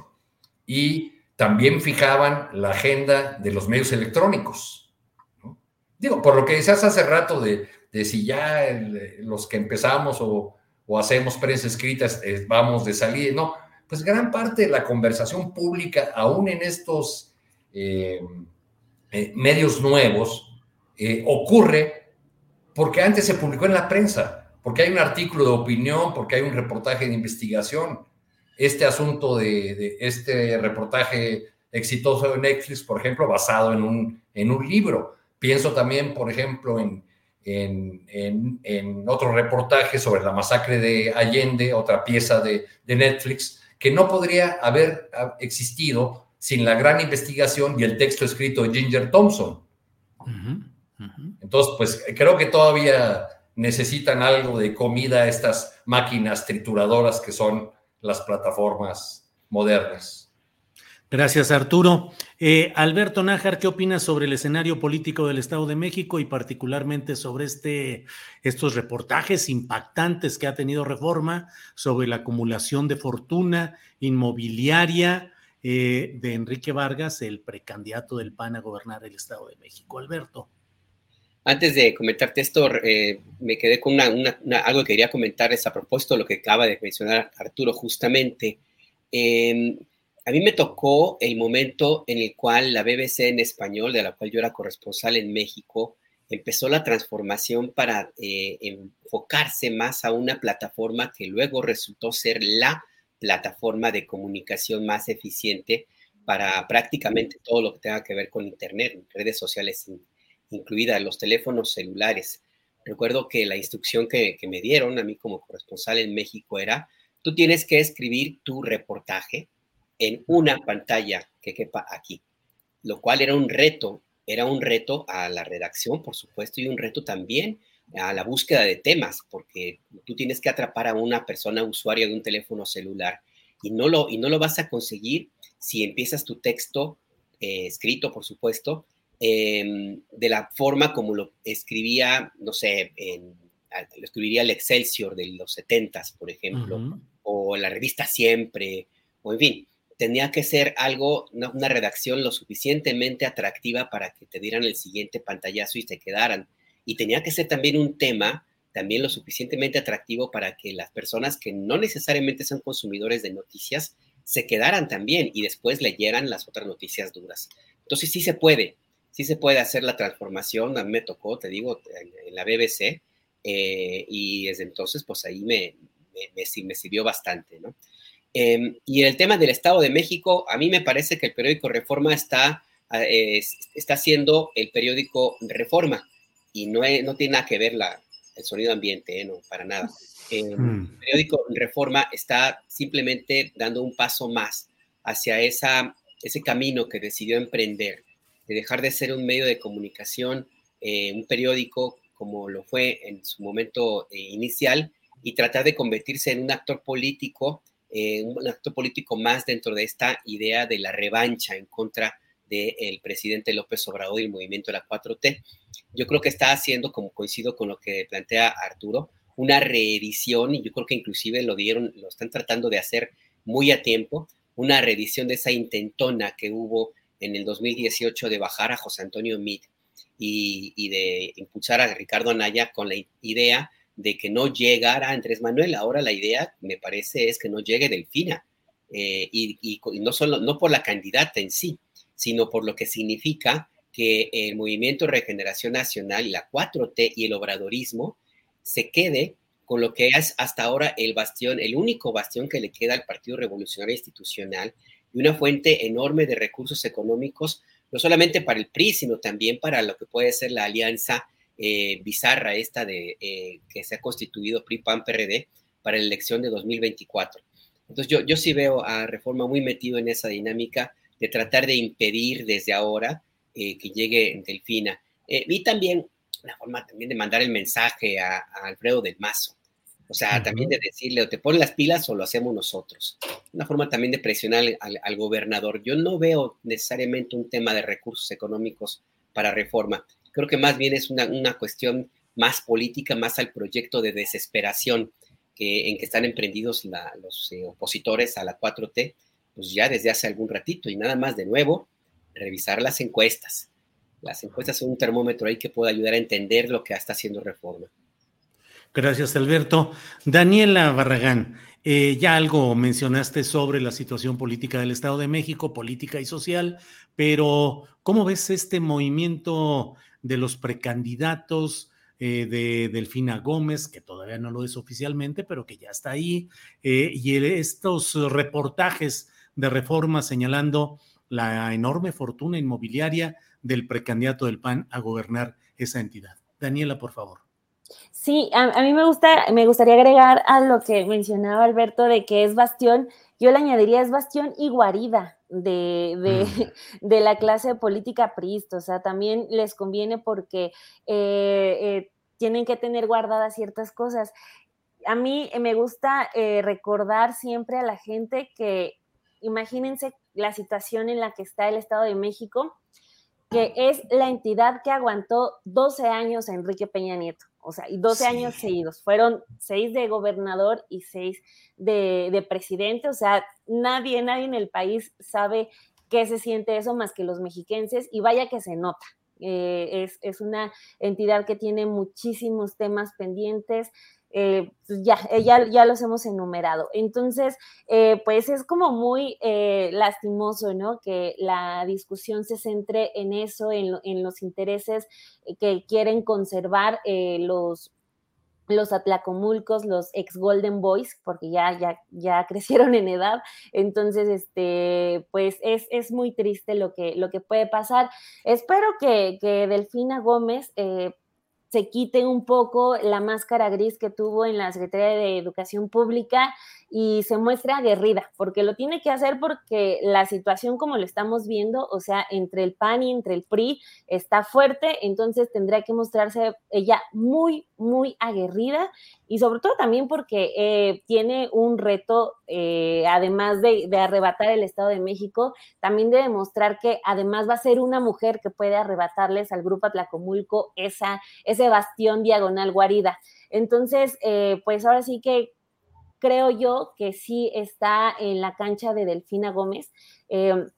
Eh, porque PRI, eh, el PRI va a seguir moviendo sus fichas. Mucho se dijo de que Del Villar se había reunido en Madrid con Peña Nieto para acordar que iban a ir juntos. Ahorita está saliendo esto de reforma, que por cierto, Del Villar ha desmentido, pues hasta el momento, bastante bien lo que ha publicado eh, el periódico Reforma ayer y hoy, que eso es otra cuestión de qué pasa si le seguimos creyendo todo a reforma o no, porque los desmentidos que ha dado el candidato del PAN, honestamente, eh, insisto, si han estado, han estado bien.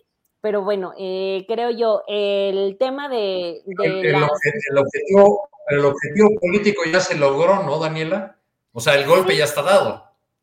Al candidato y, van a continuar. Ajá, y además, viniendo, viniendo de Reforma, que es un medio que goza de gran credibilidad y estima entre las oposiciones y sus eh, seguidores, pues es un golpe bastante más duro que se lo hubieran dado en la mañanera, digo. Sí, no, sí, sin duda. Ahorita, y sí, tal cual entre, entre nosotros podemos estar hablando de eso, de qué tan bien sigue la credibilidad de reforma, pero el golpe político sí se va a dar y va a continuar. O sea, porque eso es lo que, lo que reforma ha estado también demostrando en los últimos, en los últimos años, que agarra un tema y de ahí hace campaña. Entonces, el asunto va a continuar. Entonces, yo creo que, eh, como decía, el balón está en la cancha de Delfina Gómez de poder ser todavía más fuerte a la guerra que vayan a tener el PRI, el PAN, el PRIAN o lo que sean, pero sí, está, va a depender mucho de Delfina y insisto de que se quite esa máscara gris que tuvo estos años en la serie. Gracias, Daniela. Bueno, pues eh, son las 2 de la tarde con 55 minutos. Luego de esta mesa tenemos alguna información y comentarios con Adriana Buentello. Eh, entonces, eh, Arturo Cano, llega el momento tan gustado de los postrecitos sobre la mesa que en esta cocina periodística pueden ser dulces o amargos. Arturo, lo que quieras poner sobre la mesa, por favor. Espero que lo, sucedido en el Senado nos da para el postre de hoy y nos va a dar para la cena, para el desayuno de mañana y quién sabe cuándo, ¿no? Porque eh, ahorita así echándole ojito mientras desaparece la pantalla las redes, ve que ya comenzaron los reclamos, ¿no? El senador Cravioto reclamándole al senador Narro que votó por Armenta, que los traicionó, según alguna declaración que leí por ahí. Entonces van a empezar esos ajustes de cuentas y quién votó por cuál y, cómo no hubo el cierre de filas que se esperaba. No hay que olvidar en el caso de, del, senador Narro que es zacatecano y que parte, digamos, de su capital político lo ha tenido en Zacatecas y también de sus conflictos, porque él ha tenido una relación eh, ambivalente con Ricardo Monreal desde hace, desde hace muchos años. han atravesado en el camino unos a otros, a pesar de que Monreal eh, estuvo en el PT, pues esa fue un poco la razón por la cual Narro pasó a Moreno y salió del PT, partido del que fue parte durante muchos años. Entonces, bueno, creo que nos va a seguir dando muchísimo más que estos postrecitos el tema de lo ocurrido en el Senado. Gracias, Arturo. Alberto Nájar, postrecito, por favor. Pues mira, no es un postrecito dulce. Eh, Rosario Rodríguez, eh, eh, que formaba parte de un colectivo de búsqueda de personas desaparecidas en Sinaloa, rastreadoras, fue asesinada. apareció su cuerpo hace unas horas, ya fue confirmado el crimen. A ella se la llevó un grupo armado anoche todavía, antes de que terminara el 30 de agosto, que es el Día Internacional para recordar las desapariciones forzadas a nivel internacional. A mí me parece que este es un tema fuerte no, por, no solo por el hecho del asesinato de Rosario, que estaba buscando a su hijo y había sido amenazada por buscarlo, sino porque se suma a algo que el gobierno, desgraciadamente, el presidente Andrés Manuel López Obrador va a llevar como una medalla, medalla poco honrosa, esa decisión de ser no totalmente activo eh, para solucionar esta tragedia humanitaria que implica la desaparición de personas en México y el hecho mismo de que no haya habido una la capacidad del Estado mexicano de darle la protección que necesita Rosario y otras madres y padres y hermanas y hermanos e hijos de personas desaparecidas en México. Es una muy mala noticia, sí, por la muerte de Rosario, pero sobre todo por lo que significa este mensaje de impunidad y de este desacato de parte de los perpetradores del crimen. Se la llevaron el Día Internacional de la que se recuerda la desaparición forzada, la asesinaron y, el mensaje que envían es háganle como quieran, nosotros seguimos en, nuestro, en lo mismo y no hay quien pueda pararnos. Y desgraciadamente parece ser que, como van las cosas, van a tener razón. Insisto, porque no hay una una acción más definitiva, más contundente de parte del gobierno del presidente López Obrador, que ni modo todo se perfila para que se lleve esta, esta parte negativa en la evaluación de la que la historia tendrá que hacer de este movimiento de transformación que encabeza el presidente López Obrador. Gracias, Alberto. Daniela Barragán, te toca el postrecito realmente final. El último para cerrar esta mesa, postrecito amargo o dulce, como tú lo desees, Daniela pues nos seguimos amargo porque yo iba a sacar igual un dato referente a la violencia de, en contra de las mujeres, porque hoy INEGI publica su encuesta nacional de la dinámica de los hogares, que esa es la que nos da los datos para en lugar de estar hablando como en, en la nube y al aire, pues tenemos los datos y nada más doy uno que pues ya después de, del otro caso que comenta Alberto, pues lo termina por materializar. 70% de las mujeres experimentó al menos una situación de violencia a lo largo de su vida, el 70% de diferentes, puede ser física, sexual, económica, pero pues imagínense, el 70% de las mujeres experimentan violencia en su vida, es bárbaro. Bueno, Daniela, pues claro que es bárbaro y claro que es parte de las estadísticas que reflejan una realidad vivencial cotidiana, cotidiana, cotidiana. Pues Arturo Cano, muchas gracias y buenas tardes. Buenas tardes, Julio, Daniela, Alberto, que estén muy bien. Gracias a todos los que nos siguieron. Gracias. Alberto Nájar, gracias y buenas tardes. Buenas tardes, Julio, Daniela, Arturo, un abrazo a todos los que nos siguen. Daniela, muchas gracias. Buenas tardes. Muchas gracias, Arturo, Alberto, Julio, Adriana, un saludo, gracias por invitarme y no se olviden de dejar like dejar like aquí. Gracias, nos vemos pronto. Gracias a Daniel, Arturo y Alberto. Hasta luego.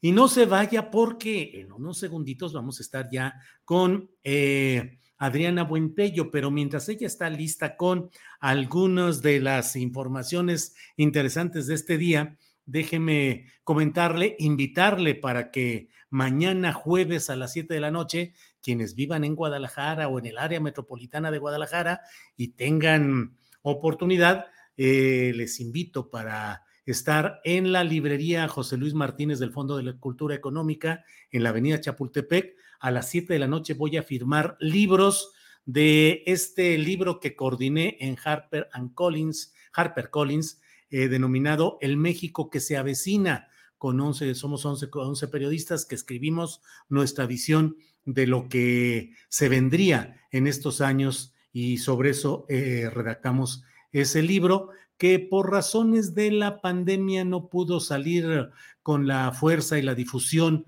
acostumbrada porque de repente la industria editorial entró en en un pasmo explicable porque pues la gente no salía, estaban cerradas las librerías, pero bueno, siete de la noche este jueves a la una, a las siete de la noche de este jueves en la librería del Fondo de Cultura Económica eh, en, uh, en Guadalajara, en la avenida Chapultepec. Eh, a las 7 de la noche. Voy a firmar esos libros o el que lleven, el de encabronados, eh, lo que quieran, ahí vamos a tener. Para quien guste estar, porque es una venta nocturna de libros con descuento del Fondo de Cultura Económica. Es una venta nocturna de libros y ahí estaremos 7 de la noche. Bueno, por otra parte, mire, le voy comentando, entre otras cosas, alguna eh, información relacionada, espérenme un segundito, con este otro tema. Eh, voy viendo parte de lo que se está señalando, muchos comentarios, gracias por aquí. Eh, Emilia Ro dice, un gobierno que no tiene la justicia como prioridad, ¿puede ser confiable? Ninguno. Erika Acosta dice, mañana, Julio, ya es septiembre, sí, ya mañana, mañana jueves 1 de septiembre mañana jueves 1 de septiembre, no sé si me equivoqué en decir el nombre, siempre me equivoco en las fechas, dentro de los muchos equívocos que tengo, el de las fechas es constante. Pero bueno, es mañana jueves 1 de septiembre a las 7 de la noche acá en Guadalajara. Em, Alfredo Carrillo González dice oposición, usurera, salamera, churrullera, curulera, órale, le puso muchas cosas ahí. José Yuri Ramales Montes dice mucho éxito, Julio, y tripulación astillera. Eh, Supermesa dice Yolanda Nime, gracias. Eh, Adad G dice Julio Astillero, ¿cuándo va a depurar su chat? Es sumamente tóxico y no te deja crecer. Híjole, Adad G. ¿A quienes quitamos? A quienes ponen comentarios eh, ofensivos, groseros, eh, desde luego que estamos atentos, pero quienes emiten un comentario crítico, constante a posiciones que son mayoritarias en el chat, quitarlos, eh, pues me parece que por digo, por fortuna o por desgracia, me parece que lo más natural es que nos mantengamos ahí caminando. Por favor, haga transmisión del Fondo de Cultura Económica. Híjole, pues no sé si nos permitan los del Fondo de Cultura Económica, si no, con gusto podría hacer desde ahí la propia videocharla. Currita24 dice, será co, será cool a lo mejor estar en la bella Guadalajara visitando la librería. Sócrates Abel, Abdel Sánchez dice, saludos Julio, soy tu fan. Muchas gracias. Eh, Hidalgo Morelos, Julio, no te desgastes, deja a todos y solos se van. Pues muchas gracias. Eh, Francisco Telles Girón dice al puro estilo romano, PAN, programas sociales, circo, desde las mañaneras hasta las manifestaciones políticas. Bueno, pues son las 3 de la tarde con 5 minutos y en este momento está con nosotros Adriana Buentello. Adriana, buenas tardes. ¿Cómo estás, Julio? Muy buenas tardes. Perdón, se me, atoré aquí además. Oye, ¿qué onda con Alberto Nájar que me quemó la nota? Te quemó la nota, mía nada más, Alberto Nájar. Entonces vamos a dialogar con Alvin. ¿O Alvin está dormidito? ¿O qué onda con, Está dormido. Está dormido, entonces ni le hagamos ruido para que no haga. De, hecho, no voy a hablar muy fuerte porque sí se despierta con mi voz tan aguda. Ah, bueno, platiquemos así. ¿Qué tenemos hoy, Adriana? Julio, algo de lo que comentaba y que eh, pues sí es muy triste y lamentable pues, la situación de las buscadoras y que además ayer hablábamos, Julio, de este tema en el día eh, pues de la de las personas, de las víctimas de desaparición forzada eh, hay algo que también ya dio a conocer el propio gobernador de Sinaloa, la buscadora Rosario Rodríguez Barraza, y quien pertenecía al colectivo Corazones y Justicia en el municipio de Lota. Julio fue levantada, pero además también fue asesinada, eh, y así lo informó también en redes sociales el gobernador eh, Rubén Rocha Moya a través de este, su cuenta de Twitter y comentó en este Twitter en este tuit, eh, Julio, que lamenta profundamente el asesinato de Rosario Rodríguez, el luchador incansable, como muchas otras mujeres sinaloenses que buscan a sus seres queridos. Y eh, también eh, comenta en este, en, este hilo, Julio, que en la mesa de seguridad se están tomando medidas para llevar a cabo una investigación a fondo y dar con los, con los responsables de tan artero crimen. Mandó también su solidaridad con sus seres queridos y para los colectivos de personas buscadoras y buscadores eh, de familiares. Y en eh, información del medio noroeste y también con eh, información de la cuenta hashtag hasta encontrarlos, comentan que precisamente Rosario desde 2019 buscaba a su hijo, un joven de quien se perdió el rastro el 16 de octubre de ese año. Y fue privado de la libertad por hombres armados que viajaban en un automóvil blanco.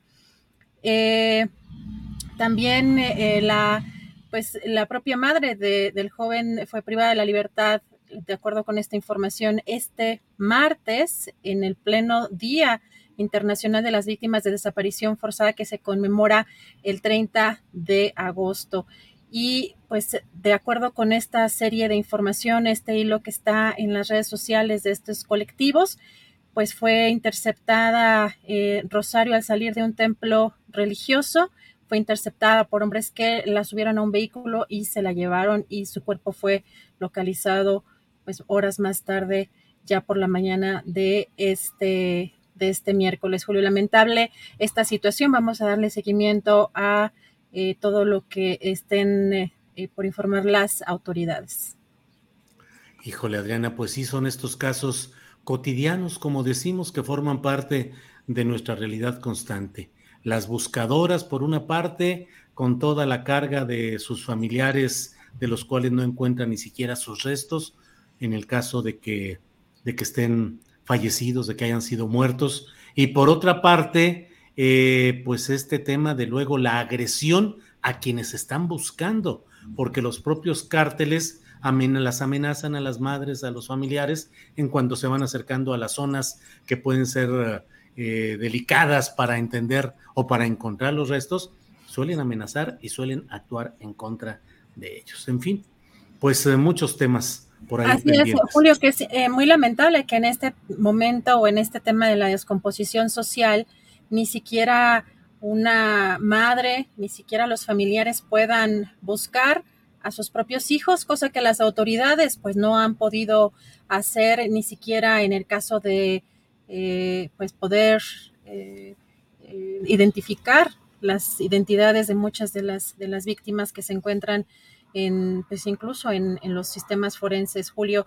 Y también hay otro tema lo que ustedes ya platicaban sobre eh, este movimiento en el Senado de la República y toda el cónclave que llaman los medios de comunicación que se dio hoy con la votación de esta eh, presidencia en el Senado, hay unas declaraciones que em, eh, dio a conocer también el canal del Senado en YouTube que vale la pena escuchar de parte de Ricardo Monreal. Vamos a escuchar qué fue lo que dijo hoy. A ver, lo pongo yo. Se me olvidó que yo lo pongo. Adelante.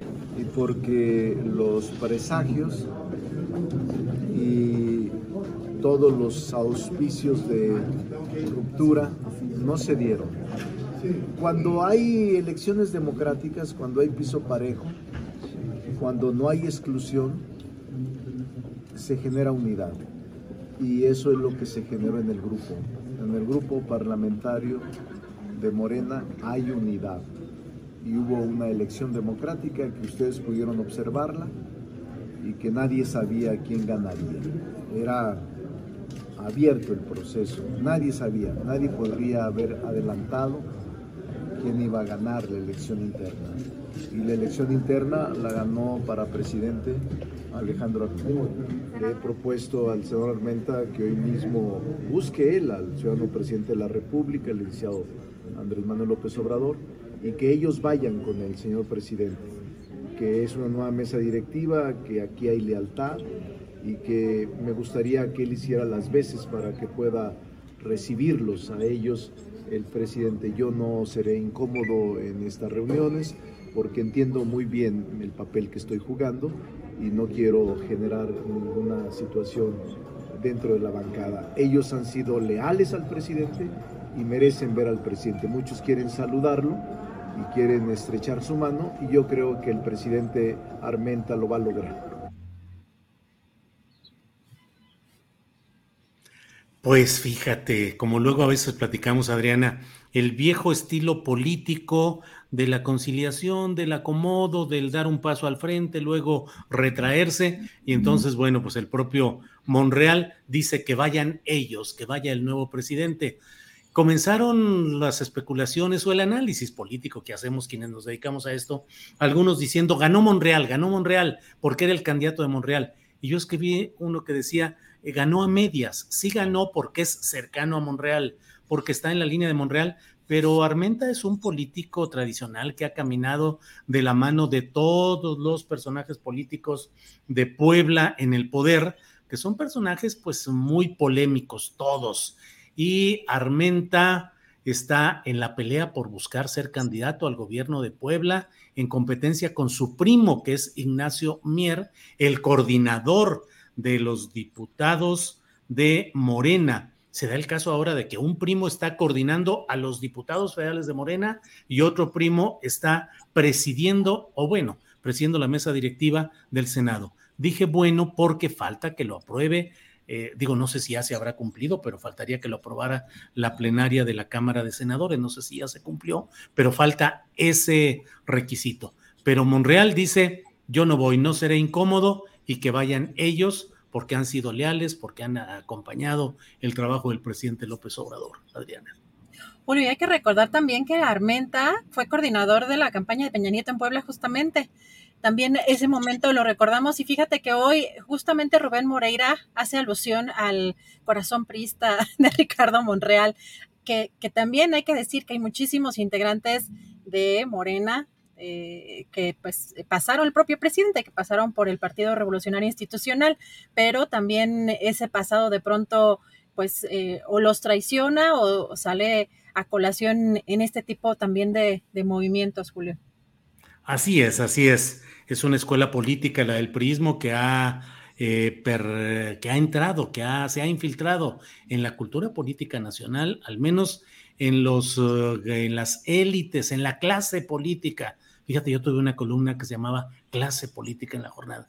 Ahorita me acordé. En esa clase política, pues hay mucho la escuela del prismo en cuanto a formas, a cuidados, a maneras de plantear las cosas. En fin, pues muchas cosas interesantes y eh, por ahí van las cosas. Bueno, eh, sale derrotado Higinio Martínez, que era el, eh, pues parece que era el candidato del grupo más solidario con Palacio Nacional. Fíjate, Adriana, cómo le doy vueltas al asunto para decir Higinio, que era el candidato de Palacio. En realidad, y que se buscó, al menos los senadores más cercanos a Palacio Nacional, trataron de que él fuera quien quedara como nuevo presidente de la mesa directiva del Senado. No queda Higinio Martínez, queda Armenta y la política en Puebla se va a poner sabrosa, Adriana, con todas estas estos, uh, figuras que están presentes y recordemos con Manuel Bartlett en la Comisión Federal de Electricidad, que también ya le puso delegado del bienestar y, de, y delegado de la Secretaría de Gobernación en Puebla, a Barbosa, que Barbosa ya, el gobernador de Puebla, ya también respingó y dijo, pues van a hacer un mal papel y no van a servir de nada. En fin, política poblana movida y explosiva, Adriana. Julio, oye, ¿no crees que esta es una especie también de mensaje de, obviamente eso, eso es solamente, bueno, no solamente es la Cámara de Senadores, una fracción, pero que sea un mensaje para el presidente como eh, que lo necesita todavía quizá para esta, este último tramo, porque pues ya muchos también lo están, lo están eh, pues ya ligando mucho con la oposición, pero no, ¿no sería ese también un mensaje para el presidente de parte de Monreal, Julio? Pues mira, la verdad es que yo creo que a pesar de toda esta, mira, Monreal se ha mantenido hasta ahora con un discurso de yo no rompo, yo sigo siendo leal, yo estoy entregando buenas cuentas, y luego ironiza, a pesar de que está en una situación muy difícil, ironiza diciendo que es el arma secreta de López Obrador. Yo creo que Monreal se va a mantener hasta el final, ofreciendo el capital político para negociar lo que él desea, eh, y si las cosas se le complican mucho, pues tendrá eh, por necesidad de supervivencia política pasar a otros grupos y a otros bandos, pero Monreal tiene su basecita, como él dice, en esta elección de 2024, todos, él dice, todos nos vamos a necesitar. Y pelearnos ahorita y descalificar a unos y a otros es un error porque al final, ante la necesidad de un frente unido, va a ser necesario el que todos estén juntos. Y ya veremos, imagínate, Adriana, quienes hoy vociferan tan duro contra Monreal,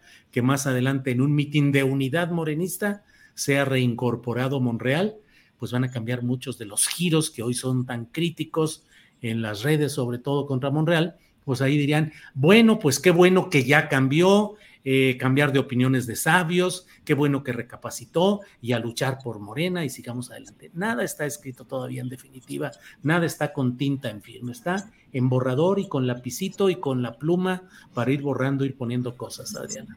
Así es, tienes toda la razón, porque además ahorita renunciar a un lado, irse para el otro, significa, eh, digamos, dejar eh, o, dejar un crecimiento que en este momento puede crecer de las dos partes, ¿no? O sea, como tener bonos de la oposición y seguir juntando bonos dentro del partido Morena, así que salirse quizá ahorita políticamente o estratégicamente sería un error, así que si es, verdad eso que veremos movimientos interesantes quizá más cercana a esa fecha, Julio. Pues esto es algo de la información, mañana vamos a esperar el... Sí, perdón, ibas a decir algo. Sí, nada más quiero decir a quienes nos siguen en este momento que hoy fue una de las partes interesantes en la conferencia mañanera de prensa, lo que dijo el presidente López Obrador respecto a Felipe Calderón en el famoso eh, la docuserie de Netflix y el presidente dijo que es una vergüenza nacional el que Sarkozy haya dicho lo que dijo de que eh, Calderón eh, obedecía, no podía tomar una decisión si no fuera con la lo que dijera Genaro García Luna, el hombre operador del narcotráfico, según lo que se está ventilando en tribunales de Estados Unidos está esa información. Y la otra, que se nombró ya al ocupante de la dirección de Litio México, que son de esas cosas, Adrián, en las cuales a veces hay descuido de las formas. Ese nombramiento solo lo va a poder expedir el Consejo de Administración de Litio Mex cuando se instale, que todavía no se instala y todavía no se nombran, bueno, ya están, deben ser los principales secretarios de la secretaria de Energía, será quien lo presida, y ellos en una sesión tendrán que decidir quién va a ser el director de Litio MX. No debería ser antes, pero bueno, el presidente ya dijo quién es su, quién es el que va a estar ahí, un joven que está estudiando doctorado en Harvard y que es hijo del superdelegado del gobierno federal en Sonora. Vi el currículum del joven que está postulado para ser el nuevo director de Litio Mex y parece un joven muy inteligente con licenciatura en la Universidad Autónoma de Sonora y con ah, maestría, con doctorado y con ofertas de trabajo en varias instituciones educativas, de tal manera que yo creo que pues parece un joven con capacidad, tal vez todavía sin experiencia administrativa ni política, y supongo que para eso es por lo cual va a estar el propio Alfonso Durazo como una especie de supervisor informal de lo que ahí suceda, pero ya hay pues ese nombramiento del, del, director que lo va a nombrar el Consejo de Administración más adelante en Litio MX. Así van las cosas, Adriana. Julio, mañana vamos a estar muy pendientes. No va a haber conferencia mañanera, eh, pero estaremos atentos también al informe de gobierno que será a las 5 de la tarde y eh, vamos a, estar, por supuesto, analizando todos estos temas y lo que y lo que se va a dar en este en este evento a las 5 de la tarde. Por lo pronto mañana no tendremos este, información mañanera de la conferencia. Y yo aprovecho para decirles, pues, insistir en que mañana a las 7 de la noche estaré en la librería del Fondo de Cultura Económica en Guadalajara. Ya Tripulación Astillero preguntó si podíamos hacer la videocharla desde ahí para tener una mayor información de lo que está sucediendo y todo. Y pues no, ya nos dijeron que no, en un tono muy peculiar, no, no y no, así es que pues no, no podremos transmitir. No veo y no entiendo. A veces cuando estás en áreas de seguridad nacional, pues eh, se puede entender que no quieren que filmes o que tomes fotografías que luego puedan servir para saber cómo se mueven o cómo se hacen las cosas en áreas de seguridad nacional, pero hacer una videocharla astillada desde las instalaciones del Fondo de Cultura Económica en Guadalajara, cuando hay una venta nocturna y va a haber mucho movimiento y público y escritores que van a firmar libros y todo, pues hombre, a mí me parece que en nada afectaría a ese tema pero bueno, es lo que nos han dicho de la librería del Fondo de Cultura Económica acá en Guadalajara, y pues ni modo, Adriana. No, te dieron, haremos... no te dieron motivos, nada más fue no. Ah. Sí, nada más fue no en torno de no, no, no, eso nos, no.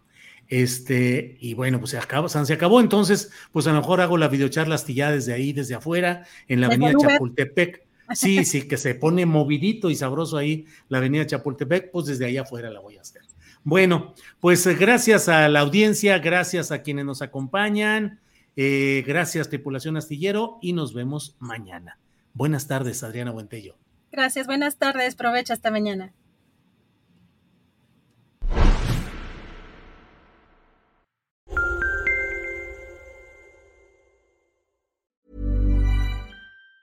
Tired of ads barging into your favorite news podcasts?